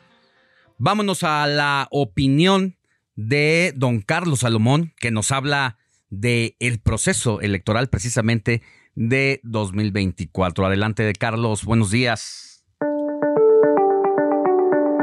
Alejandro, poco a poco nos acercamos a las elecciones de junio de 2024, donde se definirá quién será el presidente de México. Y desde ahora podemos anunciar que no será un día de cambio. Como siempre, habrá los que voten tradicionalmente y que tienen muy definido su voto, tanto de la derecha como de la izquierda. Son personas que independientemente del candidato o candidata, su voto será en el mismo sentido. Hay otros que votan por venganza, si escuchó bien, por venganza, ya que no están de acuerdo con algo o con alguien. Otros se cansaron y se hartaron lo que está pasando y votarán por un cambio. Y a otros más los llevarán a votar. Los aparatos electorales funcionan y operan un sentido del voto de la gente. Habrá un par de debates. Y esto modificará en parte la percepción y el estado de ánimo de algunos electores, que después de los debates cambiarán el sentido del voto que emitirán el 2 de junio. Siempre en los debates habrá un ganador y otros que pierdan. El estado de ánimo se mueve por emociones. Como dijimos al principio, estas elecciones no serán un día de cambio el gobernador desgasta el poder y además quien vota gobierno y la gente sabe que su voto puede cambiar el sentido de las cosas. No hay elección definida en México. En el camino se acomodan los sentimientos y las intenciones. Lo que es cierto es que Morena ya no crece y solo le toca administrar la ventaja que tiene para que no se convierta en desventaja o en un riesgo electoral. El camino ya se inició y los días pasan muy rápido y a la vuelta de la esquina tendremos urnas enfrente y la noche del 2 de junio tendremos presidencia nueva. Hoy nadie tiene seguro el triunfo. Alejandro, serán unos días largos, pero la noche del 2 de junio es Alejandro. Aún tiene muchas sombras. Gracias a Carlos Salomón. Mire, en el transcurso de la semana el Senado de la República aprobó una nueva ley general de población. El proyecto establece que el Consejo Nacional de Población, dependiente de la Secretaría de Gobernación, va a ser el órgano encargado de la formulación, emisión, planeación y evaluación de la política de población del país y plantea a los ciudadanos mexicanos que van a tener la obligación de inscribirse en el Registro Nacional de Ciudadanos para obtener una CURP con fotografía y datos biométricos que va a servir como documento oficial de identificación. Es decir, que esta credencial que usted y yo usamos con todas las medidas de seguridad que nos la hacen válida en cualquier trámite público o en el sistema financiero, en cualquier lugar, incluso fuera del país, pues va a ser sustituido por este documento. Y al respecto se ha eh, pronunciado el senador Noé Castañón, que es del partido Movimiento Ciudadano, quien no ve con buenos ojos la eh, identificación nueva y sobre todo las reformas a la Ley General de Población. Yo agradezco que esté en la línea telefónica, eh, senador Noé Castañón, pues para que nos platique sobre esta medida que les ha preocupado sobre todo a los legisladores de oposición. Muy buenos días, ¿cómo está? Hola Alex, ¿cómo estás? Un gusto saludar en este domingo en la mañana a todo tu auditorio y sobre todo para platicar de este importante tema que como bien lo dices nos va a afectar a toda la población. Partimos de que en este momento el Instituto Nacional Electoral eh, tiene el reconocimiento como en un, nos tiene incluidos en un padrón electoral y que eh, va a ser distinto a partir de esta ley general de población. ¿Cómo está ese tema? Bueno, no va a ser distinto porque tienen objetivos y propósitos diferentes. El padrón de electores que lleva en esa base de gran base de datos el INE. Eh, recordemos que se circunscribe nada más a las personas que pueden ejercer el derecho a votar, es decir, 18 años en adelante. Ciudadanos. 18 años en adelante y que sean ciudadanos con derechos eh, políticos electorales. Ok. Recuerda que hay personas que tienen suspendidos sus derechos y no pueden ejercer el voto. Entonces, eh, lo que estamos haciendo en el Senado eh, por parte del grupo mayoritario presentada esta iniciativa, la Ley General de Población, es dotarle al CURP, a un método de identificación eh, personal que tiene toda la población mexicana, sí. Eh, elementos mayores para identidad, cosa que en principio no parecería del todo mal, pero hay que matizarlo porque también las cosas que parecen buenas cuando se hacen mal, pues resultan peores, ¿no? Y aquí es lo que está pasando.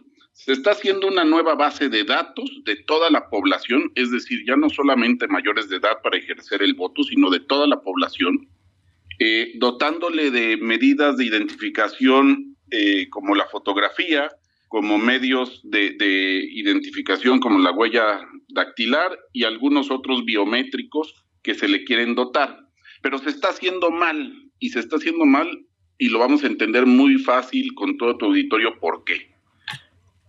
Vas a, vas a ver que eh, la historia de, la humanidad en las diferentes facetas, como la primera infancia, la infancia, la niñez, la adolescencia, la pubertad eh, y la juventud, pues uno va teniendo cambios físicos. Y aquí en esta misma ley, pues no se prevé con qué regularidad se van a estar tomando o qué tipos de datos biométricos se van a estar tomando a la población. Eso parecería ser lo menos grave, porque simplemente es regular cierta temporalidad en la vigencia e ir adaptando esta, esta vigencia conforme a los cambios físicos que tiene la persona. Lo grave es que estos datos que se van a estar recopilando los va a tener en, en su posesión la Secretaría de Gobernación y que dice la propia ley, los podrá compartir con todo mundo, con todas las dependencias. Incluso, dice el proyecto de, dictamen que se va a pasar a pleno, que estos datos los compartirá con el INE, supliendo, ahí sí, al parecer, porque es ambiguo en su redacción, supliendo el gran padrón electoral por tener esta otra base de datos. Pero si a todo esto que te digo ya es grave y ya empieza a ser preocupante, lo más grave es de que todo esto se hace sin un peso más, queriendo hacer una simulación, porque en el artículo quinto transitorio de este proyecto eh, prevé que no se va a destinar un peso más. Y yo quiero saber cómo se va a lograr efectividad en una ley que va a tener que recopilar datos biométricos, fotografías en su caso, de toda la población sin un peso. Caray, el programa y el presupuesto que tiene el INE hoy para la credencialización, para la actualización continua de la credencialización para ejercer el voto, es de lo que más se lleva de recursos, así como los métodos de resguardo de dicha información. Y aquí es la gravedad. Si tú no pones recursos para esta base de datos, la vas a dejar depositada en la Secretaría de Gobernación, va a tener datos de la persona, como su fotografía, como su huella dactilar, como biométricos que pueden ser iris, este, cualquier otro aspecto, y no se dice cómo se van a resguardar, dónde, con qué seguridad. Y eso es grave también, porque va a ser información de la persona en posesión de una dependencia que no tiene por qué tenerlas y que además no nos garantiza ni siquiera el uso debido de esta información y la seguridad de la misma. A ver, esa es la gravedad básica. Actualmente ninguna dependencia federal de gobierno sabe específicamente nuestros datos personales. No tiene, no, me tiene dado de alta en un, en un sistema, en un padrón donde sepa todo de mí, de casi casi hasta mis gustos, mis fobias, mis filias, eh, no existe. Lo más cercano que pueda tener de mí eh, el gobierno es, pues si soy un trabajador en activo y pago impuestos, eso es como que la información más cercana que pueda tener de mí el gobierno federal. Más o menos así está la, la cosa en este momento. Usted dice, es que no es lógico y no está bien que cualquier dependencia federal ahora sí tenga prácticamente un escaneo de mi vida y de mis actividades y de todo lo que hago. ¿Qué puede ocurrir ahí? ¿Cuál es el manejo que le puede dar el gobierno a esta información que tenga de cada una de las personas? Pues efectivamente, a ver, lo dices muy bien. Actualmente ninguna dependencia pública o privada tiene nuestros datos personales sin ser de manera obligatoria, porque los podemos dar cuando vamos a contratar algún servicio, alguna cuenta, los podemos dar cuando nos toman la fotografía en el INE, pero ya es para mayores de edad, pero de manera obligatoria, tal como está previendo este nuevo ordenamiento que se quiere aprobar, nadie los tiene. Y entonces es donde surgen los, las violaciones a los derechos humanos, al derecho de personalidad, de privacidad, el interés superior del menor y tantos otros derechos que han sido lucha de, años en la protección de la identidad de la persona y que hoy parecen ser muy vulnerados por este intento de ley general de población. Y no estoy entrando eh, a aspectos que también la propia ley eh, carece de sustento y de lógica, como la protección a los migrantes, porque también los migrantes son población en México y no habla de cómo hacer una protección a la identidad de los migrantes, cómo identificarlos. Vamos, es una ley general de aplicación a territorio nacional indistintamente, pero que está muy mal hecha, que está sin consensos, que está sin lógica, vamos, ni siquiera de actualizaciones. Es grave, es preocupante. Vamos a estar discutiéndola en el Senado las próximas semanas. Sí. Y esperamos hacer conciencia en las legisladoras y los legisladores de que entiendan la gravedad de lo que muchas veces por legislar a capricho o al vapor puede traer consecuencias bastante deplorables para la persona humana. Y además, sustento esto, perdón que te interrumpa en este aspecto, pero es crucial. Sustento esto con precedentes ya emitidos por la propia Suprema Corte, en donde dice que este tipo de padrones no superan el test de, de, proporcionalidad de protección a la identidad y a la libertad de la persona. Entonces, ya viene tachada de inconstitucional antes incluso de ser aprobada. Ok, entonces, para recordarle a la audiencia, esta iniciativa a la reforma Ley General de Población. Fue aprobada en comisiones. Falta que pase al Pleno para que obtenga o no la mayoría. En caso de que pudiera pasar en el Senado, va como Cámara Revisora a la Cámara de Diputados. Y eh, pues una vez que si se llegara a aprobar en las dos eh, partes del Congreso de la Unión, sería publicado como un decreto, sería publicado en el diario oficial de la Federación. Pero entonces la Suprema Corte de Justicia puede invalidarla aun cuando se aprobara. Sí, y es lo que estoy precisando. Ya incluso nosotros, el Movimiento Ciudadano, en compañía de otros legisladores y legisladores, hemos anunciado de que de seguir esta aprobación, su curso que has narrado de manera impecable, y, logre tener luz o, o ser ley, la vamos a impugnar vía acción de inconstitucionalidad para poder frenar este capricho, esta ocurrencia nuevamente esta imposición que viene desde el gobierno. Eh, eh, vemos incluso, debo decirte, fue aprobada en comisiones efectivamente de una manera mañosa, porque ni siquiera la Comisión de Gobernación la aprobó, sino que tuvimos un resultado de empate de siete contra siete votos. Mm. Y en una interpretación ahí eh, bastante sui generis, se cantó como aprobada en esa comisión. Bueno, pues Noé Castañón, senador por el Partido Movimiento Ciudadano, le agradezco mucho que haya estado con nosotros y que nos haya tomado la llamada en este domingo por la mañana. Que tenga buena semana. Gracias y un saludo cordial a todo el auditorio y a ti un abrazo. Y vamos a seguir pendientes con este tema porque es uno de los temas que le implica de manera directa a cada uno de los ciudadanos mexicanos sin importar la edad, ni religión, ni nada. A todos nos involucra, por lo tanto se convierte en un tema como pocos de gran interés y relevancia. Así es, Alex. Hasta pronto. Hasta luego. Nosotros nos vamos a una pausa, pero al volver vamos a hablar de los corridos tumbados, de los narcocorridos con especialistas académicos de la Facultad de Estudios Superiores de la, de, la Unidad Aragón, de la máxima casa de estudios, que han analizado a detalle el discurso y la narrativa de este tipo de música. Pausa, volvemos con más.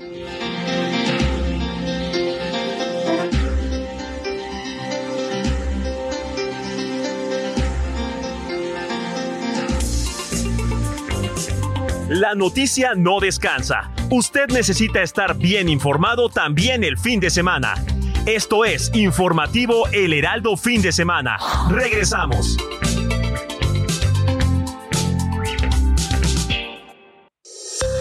Esto es Noticias a la Hora. Heraldo Radio le informa.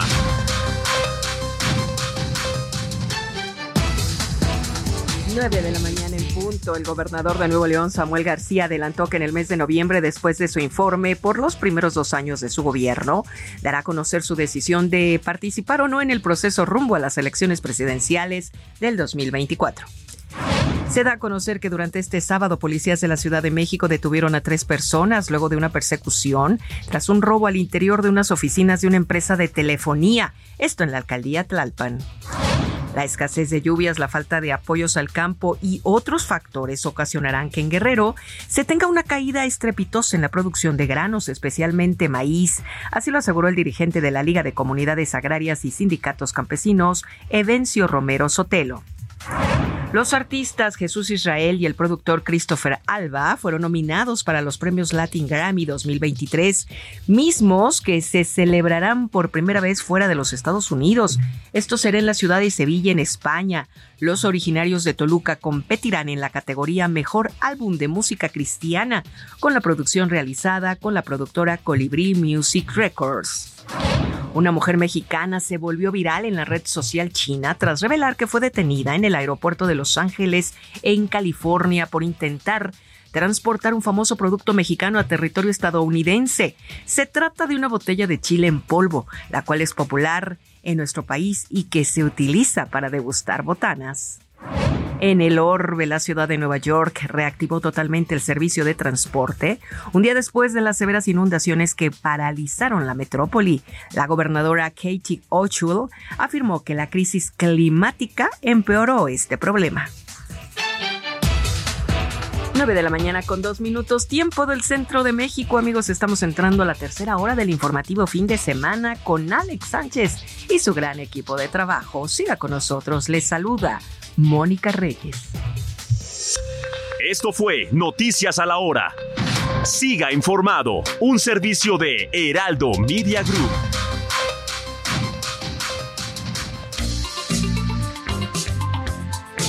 Siga en sintonía con la noticia. Alejandro Sánchez y el informativo Heraldo fin de semana. Continuamos.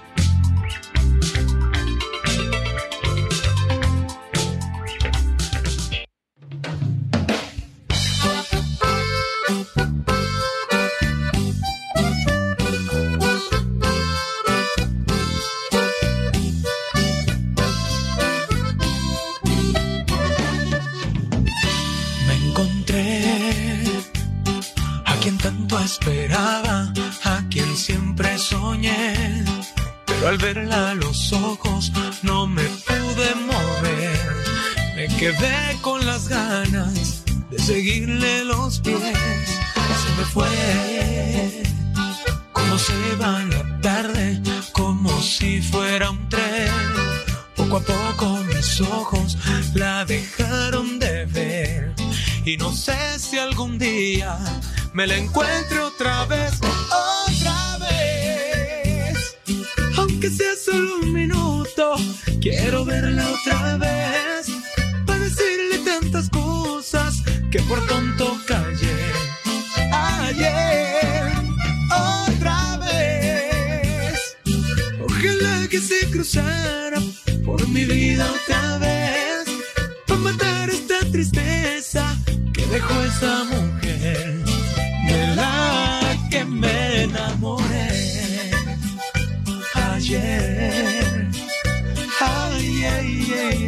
9 de la mañana con 4 minutos hora del centro del país. Estamos en las efemérides musicales de Héctor Alejandro Vieira, quien nos trae a uno de los más exitosos cantantes que dio este concurso de la Academia de TV Azteca, Víctor. Exactamente, mi querido Alex. Víctor Alejandro García Pérez, su nombre completo, originario de Tamaulipas, si la memoria. Conocido como Víctor, El buen Víctor, Víctor García. Y como bien lo dices, esa primera generación donde salieron figuras como él, como Jair, por supuesto. Algo curioso, Alex, esa generación la ganó Miriam Montemayor, me acuerdo. Pero ella tuvo una etapa también muy activa, pero creo que de esa generación los más destacados fueron precisamente Víctor y Jair. Y precisamente por eso estamos escuchando este tema, porque eh, el día de hoy está cumpliendo 48 años de edad. está cumpliendo. Ya no, es un, ya no es un bebé. No, de hecho, cuando fue esa primera generación de la academia, Alex, él era el más, ¿cómo se llama? El más grande. Mm. El más grande de esa generación porque tenía 27 años. Mm. Ah, ¿Tanto tiene ya 2002. la academia? ¿De 2002, imagínate. Se va el tiempo muy rápido. Rapidísimo, mi Alex. Y él tenía ya 27 años en ese entonces. De hecho, él era el mayor y la más jovencita, si mal no recuerdo, era esta Nadia, que también se dedicó y se sigue dedicando a la música ranchera. Nadia tenía 18 años, si mal no recuerdo, y Víctor tenía 27, es decir, 9 años de diferencia. Entonces está de manteles largos el buen Víctor García. Este tema de su autoría, otra vez, que forma parte de su disco homónimo con el que ya debutó, ya una vez que terminó este reality show, lanzado en el año 2003. 20 años, diría Carlos Gardel, Alex, que 20 años no es nada. Muy bien. Antes de Vamos a volver contigo más adelante. Claro que sí, mi Alex. Y antes de hacer nuestro enlace a Oaxaca, quiero dar algunos datos de el café, porque hoy es Día Internacional del Café, que es la segunda bebida más consumida en el, en el mundo, solo por debajo del agua. Nada más. Al día se beben 2 mil millones de tazas de café en el mundo y Estados Unidos es el país que más café toma. La mejor hora para tomarlo no es en el desayuno, sino dos o tres horas después de despertarnos. La palabra café es de origen árabe que significa vino del grano. Los granos de café no son granos en realidad, son semillas de fruta, también llamadas cerezas de café, y en promedio miden 10 milímetros de largo por 6 milímetros de ancho, según la variedad. El café se, se, extrae de las frutas del árbol cafeto, el cual llega a medir hasta 6 metros de altura. Y los efectos del café disminuyen al mezclarse con leche y la saliva le quita la mitad de el sabor. Pues ahí están esos parte de esas propiedades y ahorita que tocaste que nos vamos a Oaxaca con nuestro querido pastor Matías Arrazola. Es uno de los Oaxaca, estados de los estados de mayor producción de café junto con Chiapas y Veracruz. Y Veracruz y el café de Oaxaca, así como el mezcal. Uf, Ándale. De lo más delicioso que puede existir, mi Alex. Bueno, gracias, Héctor. Volvemos más adelante con Claro que sí, seguimos pendientes. Sintonía con los estados en el informativo fin de semana.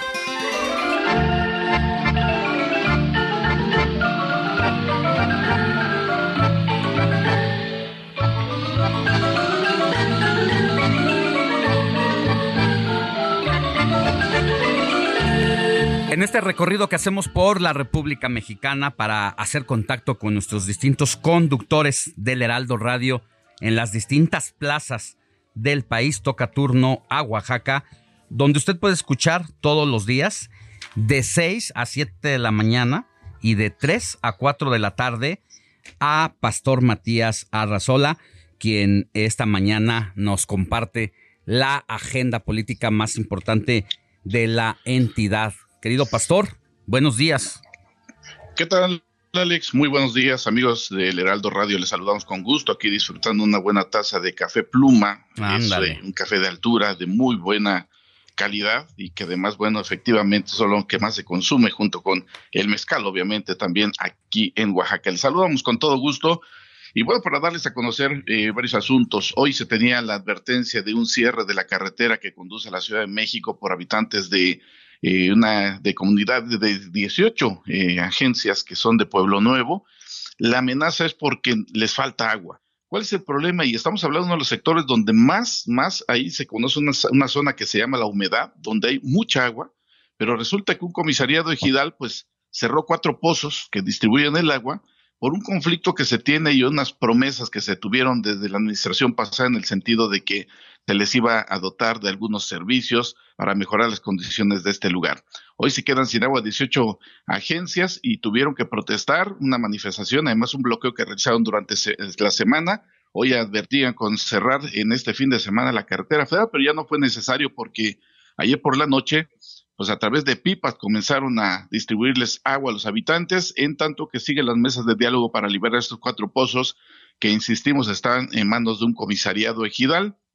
Esperemos que durante la semana se vaya a solucionar este problema y se normalice, porque, insistimos, fue un problema que tuvimos durante la semana. Y si a este le, le agregamos que también la circulación del transporte urbano amaneció durante la semana con algunos cartelones de exigir aumento al precio del pasaje. Ya los empresarios tuvieron una conferencia y dieron a conocer que han quedado realmente rebasados, están realmente en una situación crítica debido a que los incrementos del combustible, de las, de las refacciones, no les impide, pues obviamente, circular de manera normal e incluso incrementar los salarios a los trabajadores. Ellos están pidiendo un incremento que sea sustancial. El, el actual precio del pasaje aquí en Oaxaca es de 8 pesos. Eh, en algún momento ellos le, subieron a 10, hubo protestas, dijeron que se iba a hacer un estudio, pero hasta el momento pues esto ha retardado e incluso ya piden y, y desconocen la interlocución con la titular de la CEMOVI, Claudina de Gives, y ahora piden una entrevista y una reunión con el gobernador para solucionar este problema, porque dice que a nivel nacional es de los precios del pasaje más bajos que se tiene hasta el momento y la situación verdaderamente es crítica, siguen las protestas, sigue la inconformidad y estas cartelones alusivos en este incremento, del cual esperemos que pues haya una pronta respuesta y una reunión con las autoridades de la Secretaría de Movilidad para solucionar este problema. Y bueno, pues eh, estamos eh, durante esta semana se llevó a cabo una, una reunión por parte de la Fiscalía General de Oaxaca, donde pues se creó la unidad operativa especializada en materia de derechos humanos.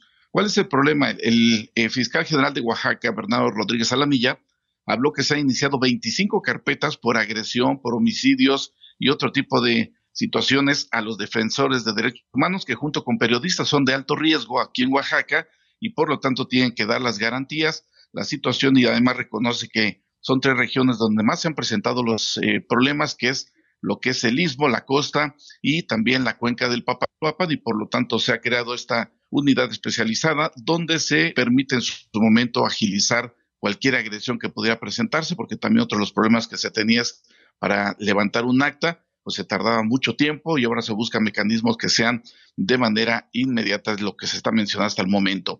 Ayer el gobernador, por cierto, hizo un balance trimestral de, sus, de su gobierno, donde pues no coinciden algunos datos, nos, eh, donde habla que se ha crecido en materia de infraestructura, en seguridad y demás, pero no coincide con el asunto porque hoy tenemos feminicidios, hoy tenemos problemas también de agresiones y además pues hay ciertas incongruencias, lo que sí reconoció que también Oaxaca está entre los primeros lugares en materia de, de afecciones por el asunto del dengue, donde también se buscan mecanismos que pudieran en su momento ya solucionar este problema. Así es que, pues, insistimos, datos que no concuerdan, sobre todo cuando ha aumentado el número de muertes de mujeres, cuando tenemos más agresiones y ejecuciones, que ahí ya tiene que ver, dice, con células delictivas que operan en algunos puntos, pero que, pues, pues, a fin de cuentas sí corresponde a las autoridades buscar las alternativas y los mecanismos que impidan o que por lo menos disminuyan este tipo de acciones que ya se han presentado en los últimos días, Alex.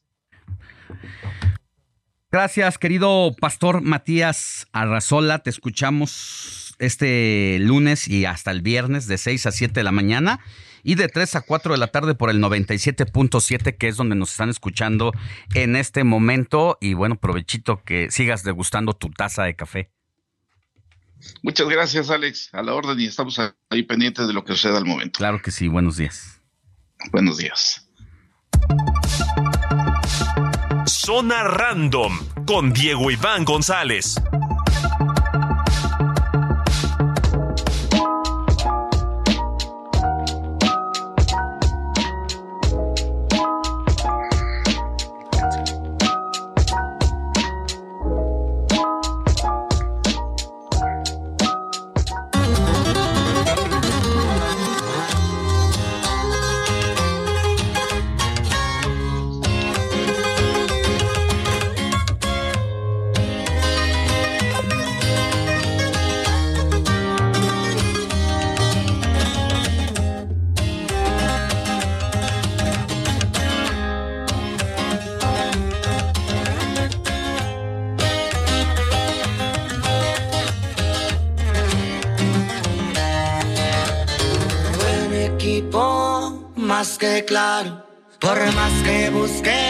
No me han hallado.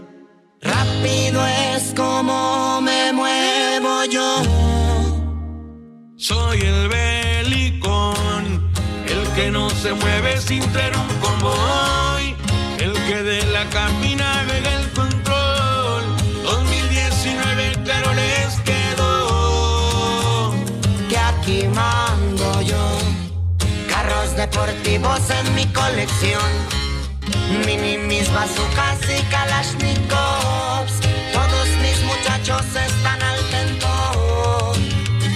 Le gusta la acción. Con un buen cigarro me relajo yo. Pero siempre al tanto en la corporación. Y supercargado traigo un gladiador. Entramos en la zona random de Diego Iván González. Mi querido Diego, la semana pasada eh, platicamos algo de estos temas de los narcocorridos, pero sobre todo de los corridos tumbados. Algo que pues ha generado polémica, que ha generado políticas, incluso ya acciones, como el que se hayan prohibido este tipo de eventos en Chihuahua, donde incluso ya se multó y ya se sentó un precedente. Ya también hubo el, veto de una canción. O sea, están ocurriendo cosas importantes en este momento. Buenos, días. Alex, y por supuesto a todo el auditorio que nos viene escuchando. Y sí, como bien comentas, hace una semana platicamos y tocamos el tema de las amenazas hacia el jalisciense Peso Pluma, y con ello se desarrolló una conversación bastante interesante, pues este tópico genera bastante polémica, y no solo en redes sociales, sino que en cada foro de, en el que se habla de los corridos tumbados, en la mayoría de veces se crea debate e inclusive fuertes discusiones. Pero antes que nada hay que definir qué son los corridos tumbados para la gente que no nos, que nos está escuchando y que se les hace esto algo nuevo, algo, algo que no está tan dentro de su mundo, pues les vamos a explicar un poquito para entrar en, en materia. Y pues los corridos tumbados son un subgénero de la música regional mexicana que ha ganado popularidad en los últimos años, especialmente entre las audiencias jóvenes. Estos corridos fusionan elementos del corrido tradicional eh, con influencias de la música urbana, como el rap y el trap. Un dato, un dato interesante es que el término tumbado proviene del argot mexicano y se refiere a alguien que ha sido asesinado o derribado. De ahí que los corridos tumbados se enfocan en historias violentas y criminales, ¿no? Ese es como el, el, tema principal de estos, de, de este género, subgénero, como lo quieran ver, y que ha causado mucho revuelo, ¿no? a ver, eh, la fácil, la salida fácil para abordar estos temas eh, no de quienes eh, gustan y se vuelven fan, sino incluso de algunos académicos, ver que pues eh, son condenables este tipo de narrativas. Pero la cuestión aquí que uno se hace, la pregunta es, ¿realmente tienen la culpa estos jóvenes, porque son jóvenes veinteañeros, los que han puesto de moda este tipo de, de narrativas musicales? Y quienes hemos seguido la música durante años estamos conscientes de que cualquier movimiento social, cualquier época de la historia nacional e internacional siempre van acompañadas con una corriente o con un género musical. En este caso de la generación Bang, como le dice un amigo mío a, esta, a estos jóvenes, que pues son nacidos después del año 2006 cuando empezó la guerra contra el narcotráfico, pues solamente están retratando una época y un momento. Eso es lo que decimos algunos. Otros sí están completamente en contra de que algunos jóvenes tomen esta narrativa. Por eso yo agradezco, junto con Diego y aquí con Héctor, a la participación de Óscar Chaparro, académico de la Facultad de Estudios Superiores de Aragón, de allá de la UNAM, quienes, quien dice según entiendo, Oscar, por lo que hemos estado al tanto, que los narcocorridos no fomentan el tráfico ni el consumo de drogas. Buenos días, ¿cómo está?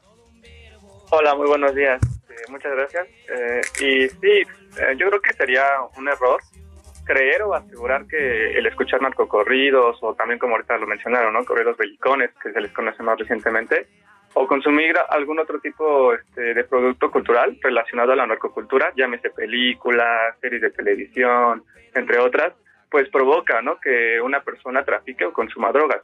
Este, más bien yo creo que estas composiciones eh, tienen la función de formar y reforzar eh, ideologías e imaginarios colectivos más allá de fomentar este estilo de vida, ¿no?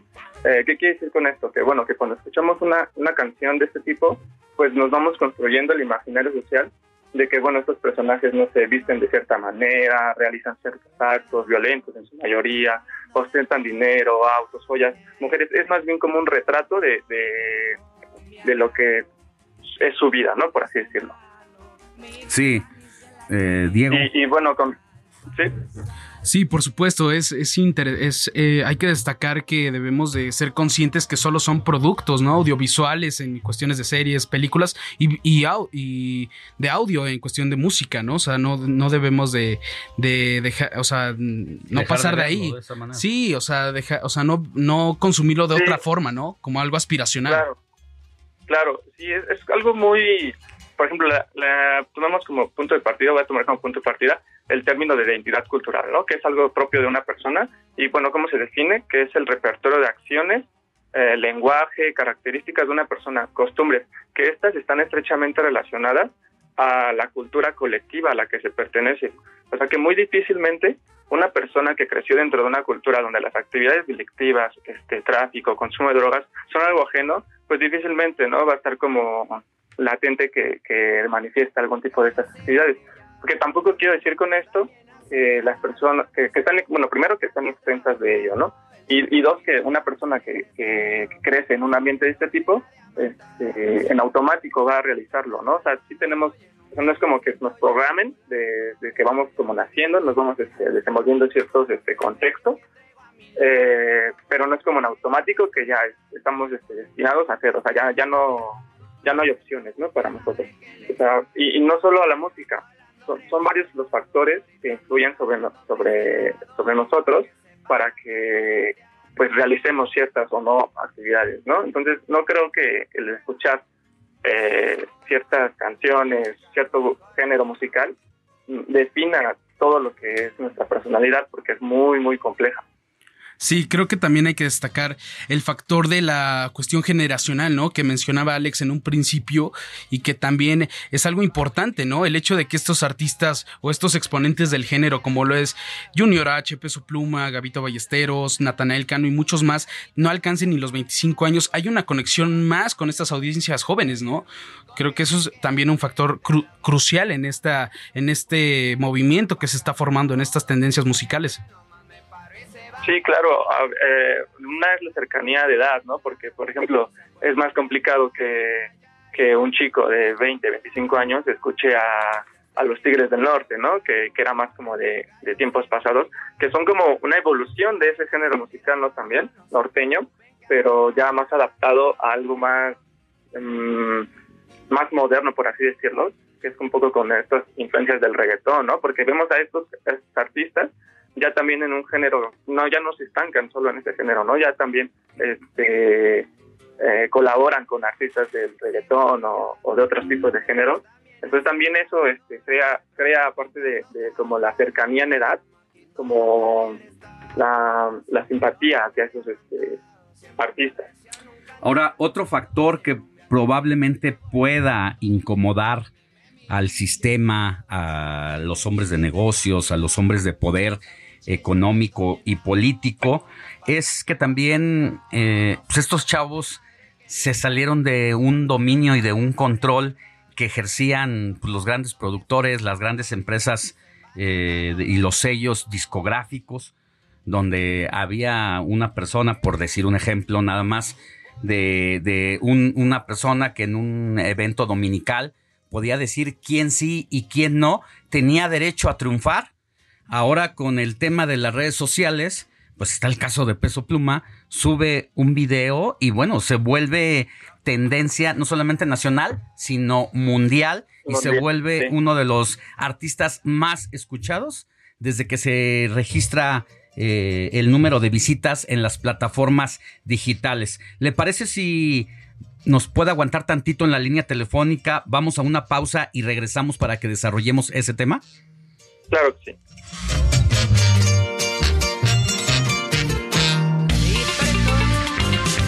La noticia no descansa. Usted necesita estar bien informado también el fin de semana.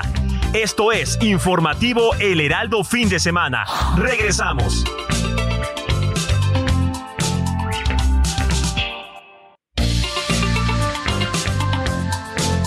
Siga en sintonía con la noticia. Alejandro Sánchez y el informativo Heraldo fin de semana. Continuamos.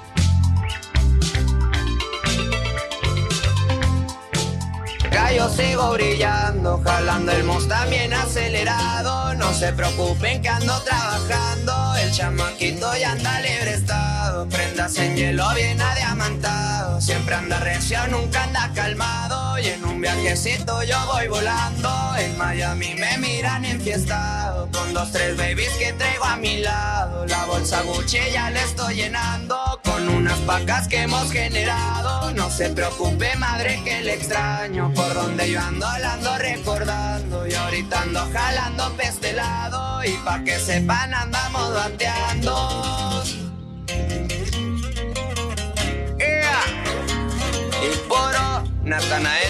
viejones.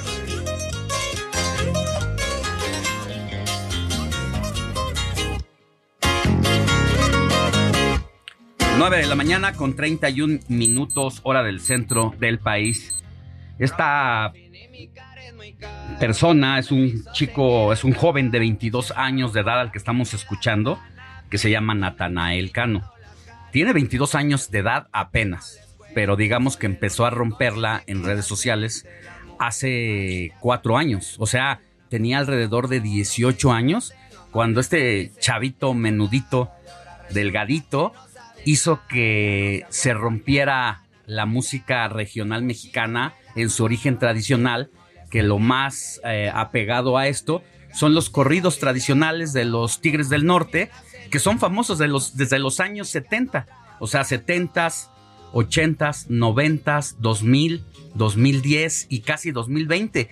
Más de 60 años con ese género musical hasta que llegó este chavillo y le metió otros conceptos al género musical, incluyendo ritmos de hip hop de allá de los barrios de Chicago, de Nueva York, los trajo a México y con una guitarrita le metió una tonada especial, le metió sus propias rolas, su propia narrativa y ya ha espantado hasta a los del gobierno.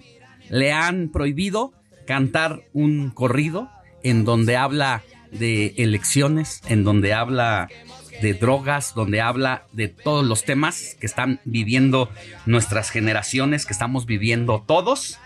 Y por eso eh, eh, es que decidimos hablar con Óscar Chaparro, académico de la Facultad de Estudios Superiores Aragón de la UNAM. Porque decíamos, hablábamos de las redes sociales para que le des paso a Óscar Chaparro, querido Diego, de cómo hoy los jóvenes ya no necesitan de un siempre en domingo, de una industria musical en donde tienen que hacer méritos, incluso a veces hasta vender su alma para poder posicionarse. Hoy basta con que toquen una guitarra, traigan lo suyo y lo suban a YouTube. Sí, más que nada creo que deben de tener un algo especial, un estilo único para que también sobresalgan, porque hay más de, yo creo que aproximadamente por día salen tres, cuatro nuevos artistas, entonces está en constante cambio, pero gracias a plataformas como SoundCloud, Spotify, Apple Music, e inclusive mismo YouTube, TikTok también, eh, se ha podido viralizar y se ha podido potenciar todavía más estos géneros y estas subculturas, estas estas sub, eh, ¿cómo decirlo? Estas, estas cuestiones, estas, estas nuevas olas de, tendencias musicales, ¿no? Y justo como bien mencionas, este, Natanael Cano ha tenido ahí unos, unos roces con el gobierno mexicano, pues eh, este año lanzó su último, su segundo disco de, de, estudio llamado Natamontana, donde pues en una de las canciones que se llama Cuerno a su lado, hacía referencia a que el gobierno tiene pactos con el narcotráfico y hay, uno, hay unas complicaciones, eh, hay unos temas bastante... Casi poniendo nombres, ¿no? Sí, o casi... Sea, habla de siglas. Sí, señalando, señalando. Especifica a quién. ¿Quiénes están pactados con quién? a los partidos políticos. Entonces, pues causó tanto revuelo que literal salió, la, salió el álbum, al otro día deciden retirarlo otra vez de plataformas digitales y vuelven a, a, sacarlo, pero ya sin esta canción. Se llama la canción, si la quieren buscar y si la quieren escuchar, está en YouTube. La pueden buscar como Cuerno a su lado, Natanael Cano, para que se den un poco más de contexto de qué estamos hablando. Y justo Oscar nos Bueno. puede dar. Puesto todo este contexto, ahora sí, querido Oscar Chaparro, desde la academia, desde, desde la sociología, ¿cómo están viendo esta aparición, irrupción de artistas como Natanael Cano, como Peso Pluma, que son hijos de las redes sociales? Sí, claro, es, este, es impresionante, la verdad, cómo es que han subido en su nivel de, de radio escuchas, o bueno, de escuchas. Sí. Eh, a partir, yo creo, de, quiero destacar aquí la plataforma que no es propiamente de música, pero como los TikTok, ¿no? Que a veces escuchas una canción que está en un tren y pues ya muchos agregan esa canción a sus videos, ¿no? Entonces, a- al principio incluso luego se vuelve como de, la escuchas y dices, ah, la canción de TikTok, ¿no? Sin saber su nombre. Ya después, cuando la canción como digamos que, que sobre, sobrepasa o se vuelve tan, tan llamativa para las personas y, y la buscan, pues ya es cuando toma nombre, ¿no? Pero al principio es como de, ah, la canción de TikTok, ¿no? ¿Y cuántas veces lo hemos escuchado que, que alguien dice, y ah, es la de TikTok? Que tú tienes un nombre, ¿no? No es de TikTok, pero, este, pero así pasa, ¿no? Entonces, sí, yo creo que desde que inició este año tal vez, ha subido un poco como espuma, ¿no? Que, que ya está, ves videos de, de, este, de DJs internacionales bailando o bailando y escuchando canciones de peso pluma, ¿no? Que tú dices, wow, pues, ya está, este, digamos que fuera, ¿no? De, de lo que uno podría imaginarse. Pero, pero sí, incluso ahorita que estaban hablando de, de que se prohíbe, ¿no? Estas expresiones que, que tal vez este, relatan un poco o, o no la realidad, no sé, pero me recuerdo lo que pasaba al principio cuando surgía el, el, el rap con en Estados Unidos del- de, de los negros y, y, se les se les prohibía también no presentarse y cantar ciertas canciones no que, que retrataban la, la realidad que sufrían estas personas estos grupos y, y, ahora pasa un poco lo mismo no de, este, de, este, lado que pues es de llamar la atención no porque ¿por qué prohibirías algo no este, llama más la atención que, que, a veces que se prohíba eh, a que no. Sí Diego. Sí, y qué bueno que tocabas el tema de la viralización y qué tanto ha impactado, ¿no? O sea, tal grado de que Peso Pluma se presentó este año en el Coachella, ¿no? Como invitado especial de Becky G y cómo ha causado este revuelo. O sea, en, en tan, o sea, lo que nos sorprende es que en tan poco tiempo ha causado un gran impacto en la sociedad, ¿no? Creo que eso, se debe de destacar, ¿no? También creo que Fuerza Régida va a estar en un, en un festival de un rapero que se llama Tyler the Creator. Ahí va a estar como uno de los, de los del, integrantes del lineup oficial de, del Wolfgang Camp ahí en Los Ángeles. Entonces es impresionante cómo, cómo estas tendencias musicales generan esos efectos y esos alcances, ¿no? Gracias a las redes sociales.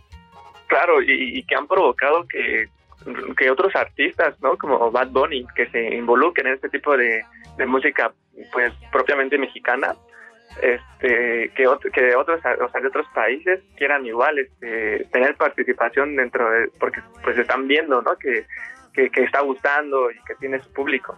Y ya no solo en México, ya en Estados Unidos. Y por ejemplo, también lo que pasó este año, eh, la creación de su propio festival, ¿no? Nunca habíamos como, bueno, no recuerdo un festival que fuera propiamente, que fue el, me parece el HSBC. El ARRE. El Sí, el ARRE. Ajá.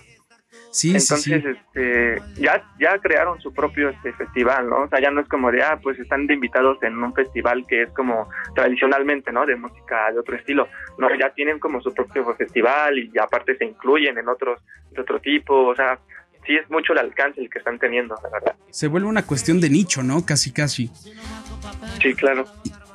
Y entonces creo que, debemos de ponerle mucha atención al, a la, justo a estas colaboraciones que hacen estos, estos artistas, como ya mencionabas el caso de Bad Bunny, ¿no? Ahorita se hizo apenas con Grupo Frontera y en su momento creo que por el año de 2018 lo hizo con Natanael. De hecho, Natanael, como dato curioso, fue el primero en que invitó a Bad Bunny a unirse a este género y pues ahí hay varias interacciones. También ahí está el caso de Chinito Pacas con Drake, ¿no? Que ahí están, quieren hacer algo juntos. También Peso Pluma ahorita acaba de anunciar que, que tiene una colaboración con Travis Scott, con este rapero estadounidense, y pues veremos hasta dónde llega este, este, esta tendencia cultural y este género, ¿no?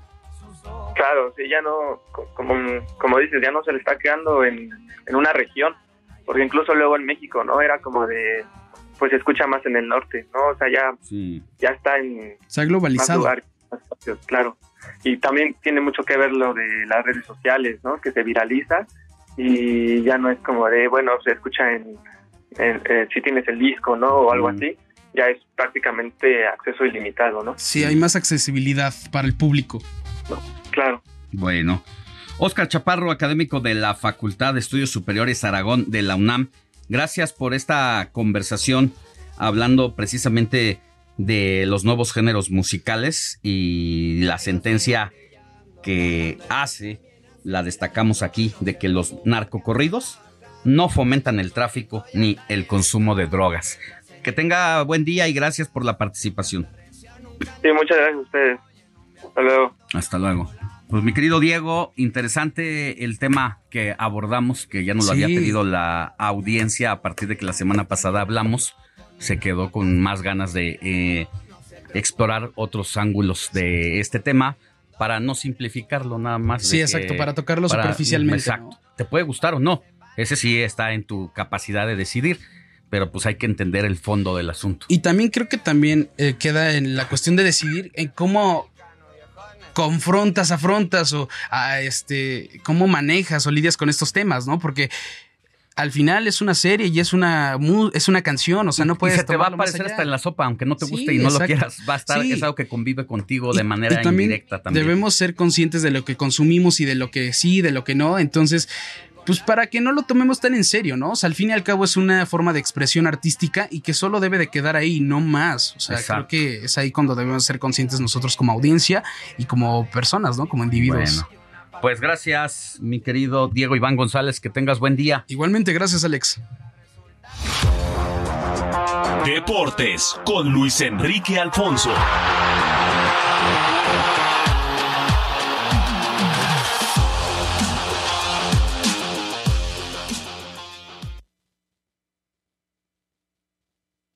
Luis Enrique Alfonso.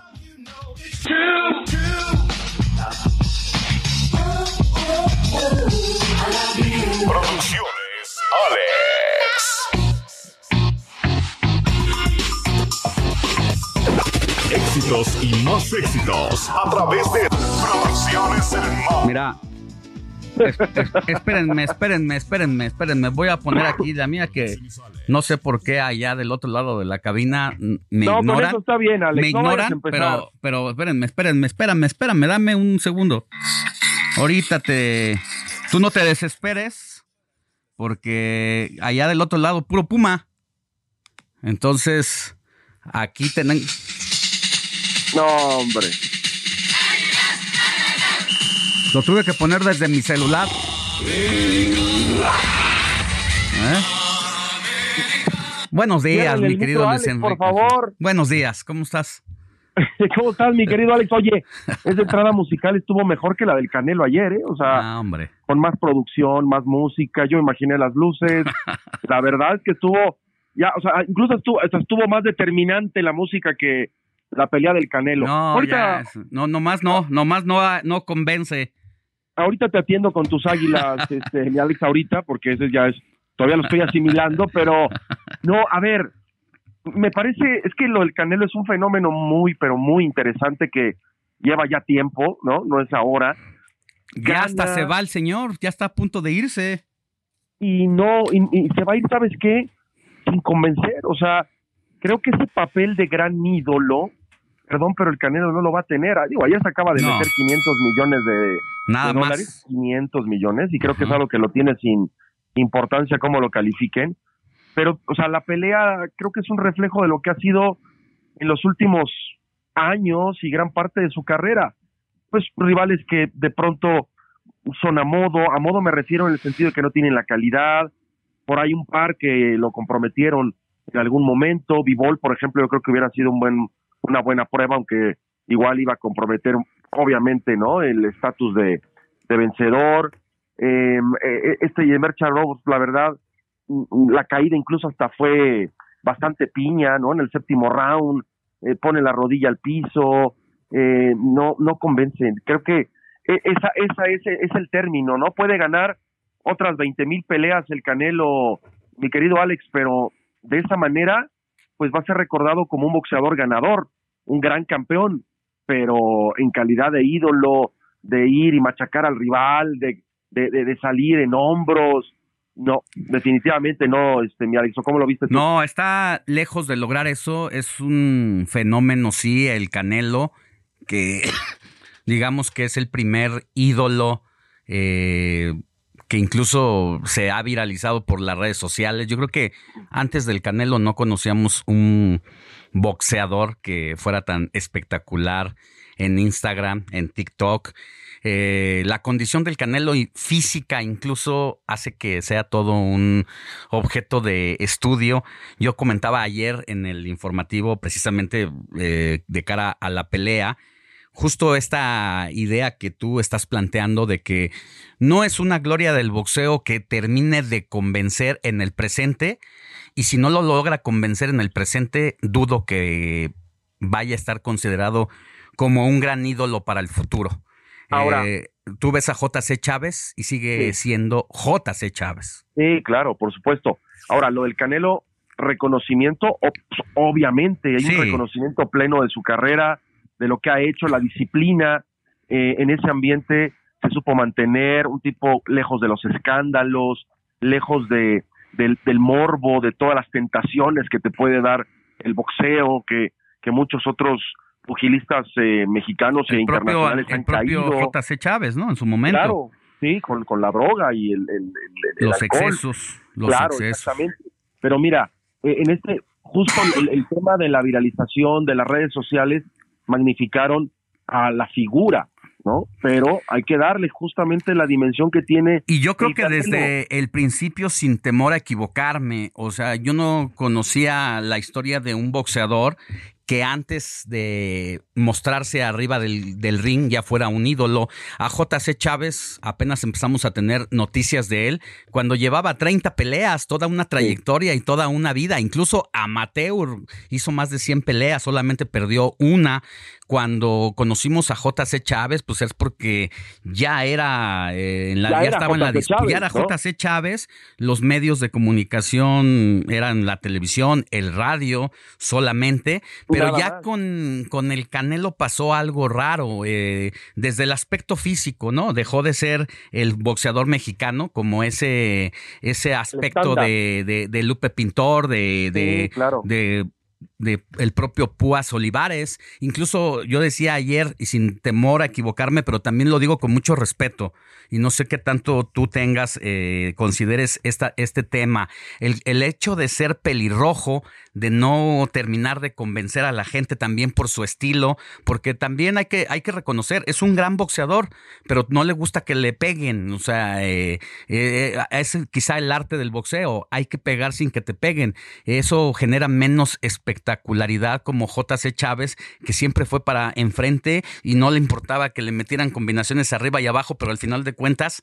él se imponía con su propio estilo singular en el boxeo. Eh, todo, toda esta situación entonces del Canelo, de, que, de ser famoso desde antes, cuando le pusieron esta especie de Big Brother y le consiguieron una novia en Televisa, lo conocíamos antes como novio que como boxeador. Sí, sí, es una figura que ha tenido un crecimiento exponencial eh, no propio de la carrera. Los rivales que iba teniendo y en horarios estelares lo fueron. A ver, era la necesidad de tener un, un o de crear un ídolo, ¿no? Para, para el boxeo, porque no había. Y el boxeo en nuestro país, históricamente, siempre ha tenido o ha cautivado a las masas. La audiencia ha, ha generado miles de millones de dólares, patrocinadores, tienen que tener justamente ahí. Y este fenómeno binacional del Canelo, que en Estados Unidos me parece que tiene incluso mucho más arrastre que en nuestro país. Allá el paisano se identifica quizá por esta necesidad evidente de tener alguna relación, un vínculo con el país. Y lo del Canelo, con incluso el biotipo que tiene, que es diferente al mexicano promedio, al boxeador eh, mexicano promedio, pues obviamente le daba incluso hasta este tipo de, de, de escalinata como hasta de, de galán, como de figura, como de estrella de cine, ¿no? O sea, elaborado en ese sentido. Reitero, más allá de todo esto, hay que separar los logros en el cuadrilátero, las formas y lo y cómo fue impulsada su carrera. Un tipo que sí viene de, de- del trabajo constante, de la familia, vendía paletas, toda esta figura de, es narrativa que nos han construido del Canelo, Alex, pues obviamente tiene un fin para llegar a tener una identidad propia y que lo, lo abracen lo abracen los, los aficionados, ¿no? Pero yo siento mucho, pese a toda esta maquinaria que hay detrás de Saúl Álvarez, no va a, no va a llegar nunca a tener el arrastre, porque No. se habla de Chávez, pero ojo, están el Finito López, está Juan Manuel Márquez con Paquiao, que para hombre. mí esa, esa, Sí. esas peleas, yo todavía sigo recordando el cierre cuando tuvo ese sí. puñetazo cuando se va Paquiao a la lona No, de pues, se, Bruce. se fue de vacaciones, quién sabe. No, no, no, con no, no. Y, maletas. eran, y eran intercambio de golpes brutal. Marco Antonio Incluso Barrera, ¿te la, la pelea que pierde eh, Juan Manuel Márquez, pues está en duda. Hace, hace unos días eh, veía algo por ahí que de acuerdo a la inteligencia artificial, al calificar esa pelea, decía, no, pues es que fue un robo. Entonces, eh, boxeadores de verdad entregados, Marco Antonio Barrera, el, el terrible Morales, o sea, otro tipo Sí. de boxeadores. In- incluso incluso eh, con, con una diferente categoría, pero que no llegaban a tener este arrastre, este impulso, llega- llegan a estar ahí y llegan incluso a tener, tú ves esas peleas, porque mucho se habla de las generaciones, que las rivalidades que se formaron en esa época donde había mayores pugilistas mexicanos, pero también habían dominicanos, puertorriqueños, panameños, incluso argentinos, y cómo Chávez fue pasando sobre estas, estas vicisitudes estadounidenses, evidentemente, mexicoamericanos, y que esta camada flaca que hay en este momento de hace una década, pues el Canelo le ha permitido entrar sin mayor problema, subir, bajar de categoría, buscando, midiendo, pero no alcanza a el convencimiento pleno, porque, a ver, no hay que ser tampoco un erudito del boxeo. Lo ves en el cuadrilátero y perdón, no, no, no, no, no hay realmente una presencia plena de estas batallas que uno evoca. Igual ahorita los jóvenes o los que son hijos de Twitter o de Instagram no no no tienen esta no tienen esta e, e, este este punto de referencia, Alex. Pero tú y yo que estamos más curtiditos, pues te acuerdas, sin ser gran aficionado al boxeo no tenías que serlo para sentarte los sábados, para sentarte los domingos en la madrugada cuando eran peleas en, en, Japón o en otras partes del mundo y, y, evocabas esas esos combates, o sea, lo de Chávez es brutal, brutal lo de Chávez, la manera en cómo salía del cuadrilátero, la manera en que en que acorralaba a los rivales, eh, desde, desde los desde los dimes y diretes, cuando todavía no era una pantomima la ceremonia de pesaje, sabías que había un, un sentimiento ahí de, de rencor, de querer vencerlo, de subirse a la báscula y para dar el primer paso, ¿no? Ya al cuadrilátero, o sea, eh, lo del terrible Morales que decías, Marco Antonio Barrera, estamos dejando pasar algunos, pero para no, eh, para no obviarlos, esta, esta gran, gran, gran generación que ha habido, pues realmente hoy me parece que el Canelo no, no, está arriba por lo mediático, le falta, pero al momento de hablar del nivel boxístico, yo creo que se tiene que hacer un lado. ¿eh? Bueno, y no hay que perder de vista algunos otros que vienen empujando con todo y que precisamente el Canelo, por lo que represente, al final de cuentas tiene los focos, pero ahí está Jonathan Cruz, el Pitbull, Jaime Munguía, van a dar sorpresa, David Picasso, van a dar sorpresa, pero bueno, se nos acaba el tiempo. Mira, hoy nos fuimos largo y tendido, ¿eh? Pero contigo se va el tiempo rápido y no es ningún piropo, ¿eh? Y este no, no, no sé si eso fue piropo o me está echando carrillo o algo me sabe, no, no, no, pero pero y no hablamos de tu América, afortunadamente no hablamos de tu América que ayer vencieron uno por cero a los a los Pumas. Oye, pues si quieres si quieres el próximo sábado venir, aquí te esperamos con mucho gusto. Va a haber tacos de canasta y no los voy a pagar yo. ¿Ah? Ah algún algún este algún incauto algún incauto mm. algún cliente algún yo pensé, cliente. yo pensé que el día de los inocentes era en diciembre. Bueno pues aquí la adelantamos. Te mando un abrazo querido Luis Enrique Alfonso. Cuídate mucho nos escuchamos la próxima semana. saludos a todos. Abrazo. la entrada la música mejor que la entrada del Canelo. Venga bueno pues ya llegamos nosotros al final de esta emisión solo por hoy de el informativo de fin de semana domingo primero de octubre el mes de las lunas más bonitas. Mire, saludos hasta Acapulco, donde nos escuchan por el 88.9. Y saludos también al Heraldo Radio Altiplano, allá en Tlaxcala y Puebla, donde estamos estrenando frecuencia radiofónica a través del 96.5 de FM. Yo soy Alejandro Sánchez y a nombre de la producción encabezada por Héctor Vieira, agradezco el favor de su atención. Éxito. Heraldo Media Group presentó Alejandro Sánchez y el informativo Heraldo fin de semana. La información y el entretenimiento que usted necesita para estar enterado también en su descanso. Por el Heraldo Radio, con la H que sí suena y ahora también se escucha.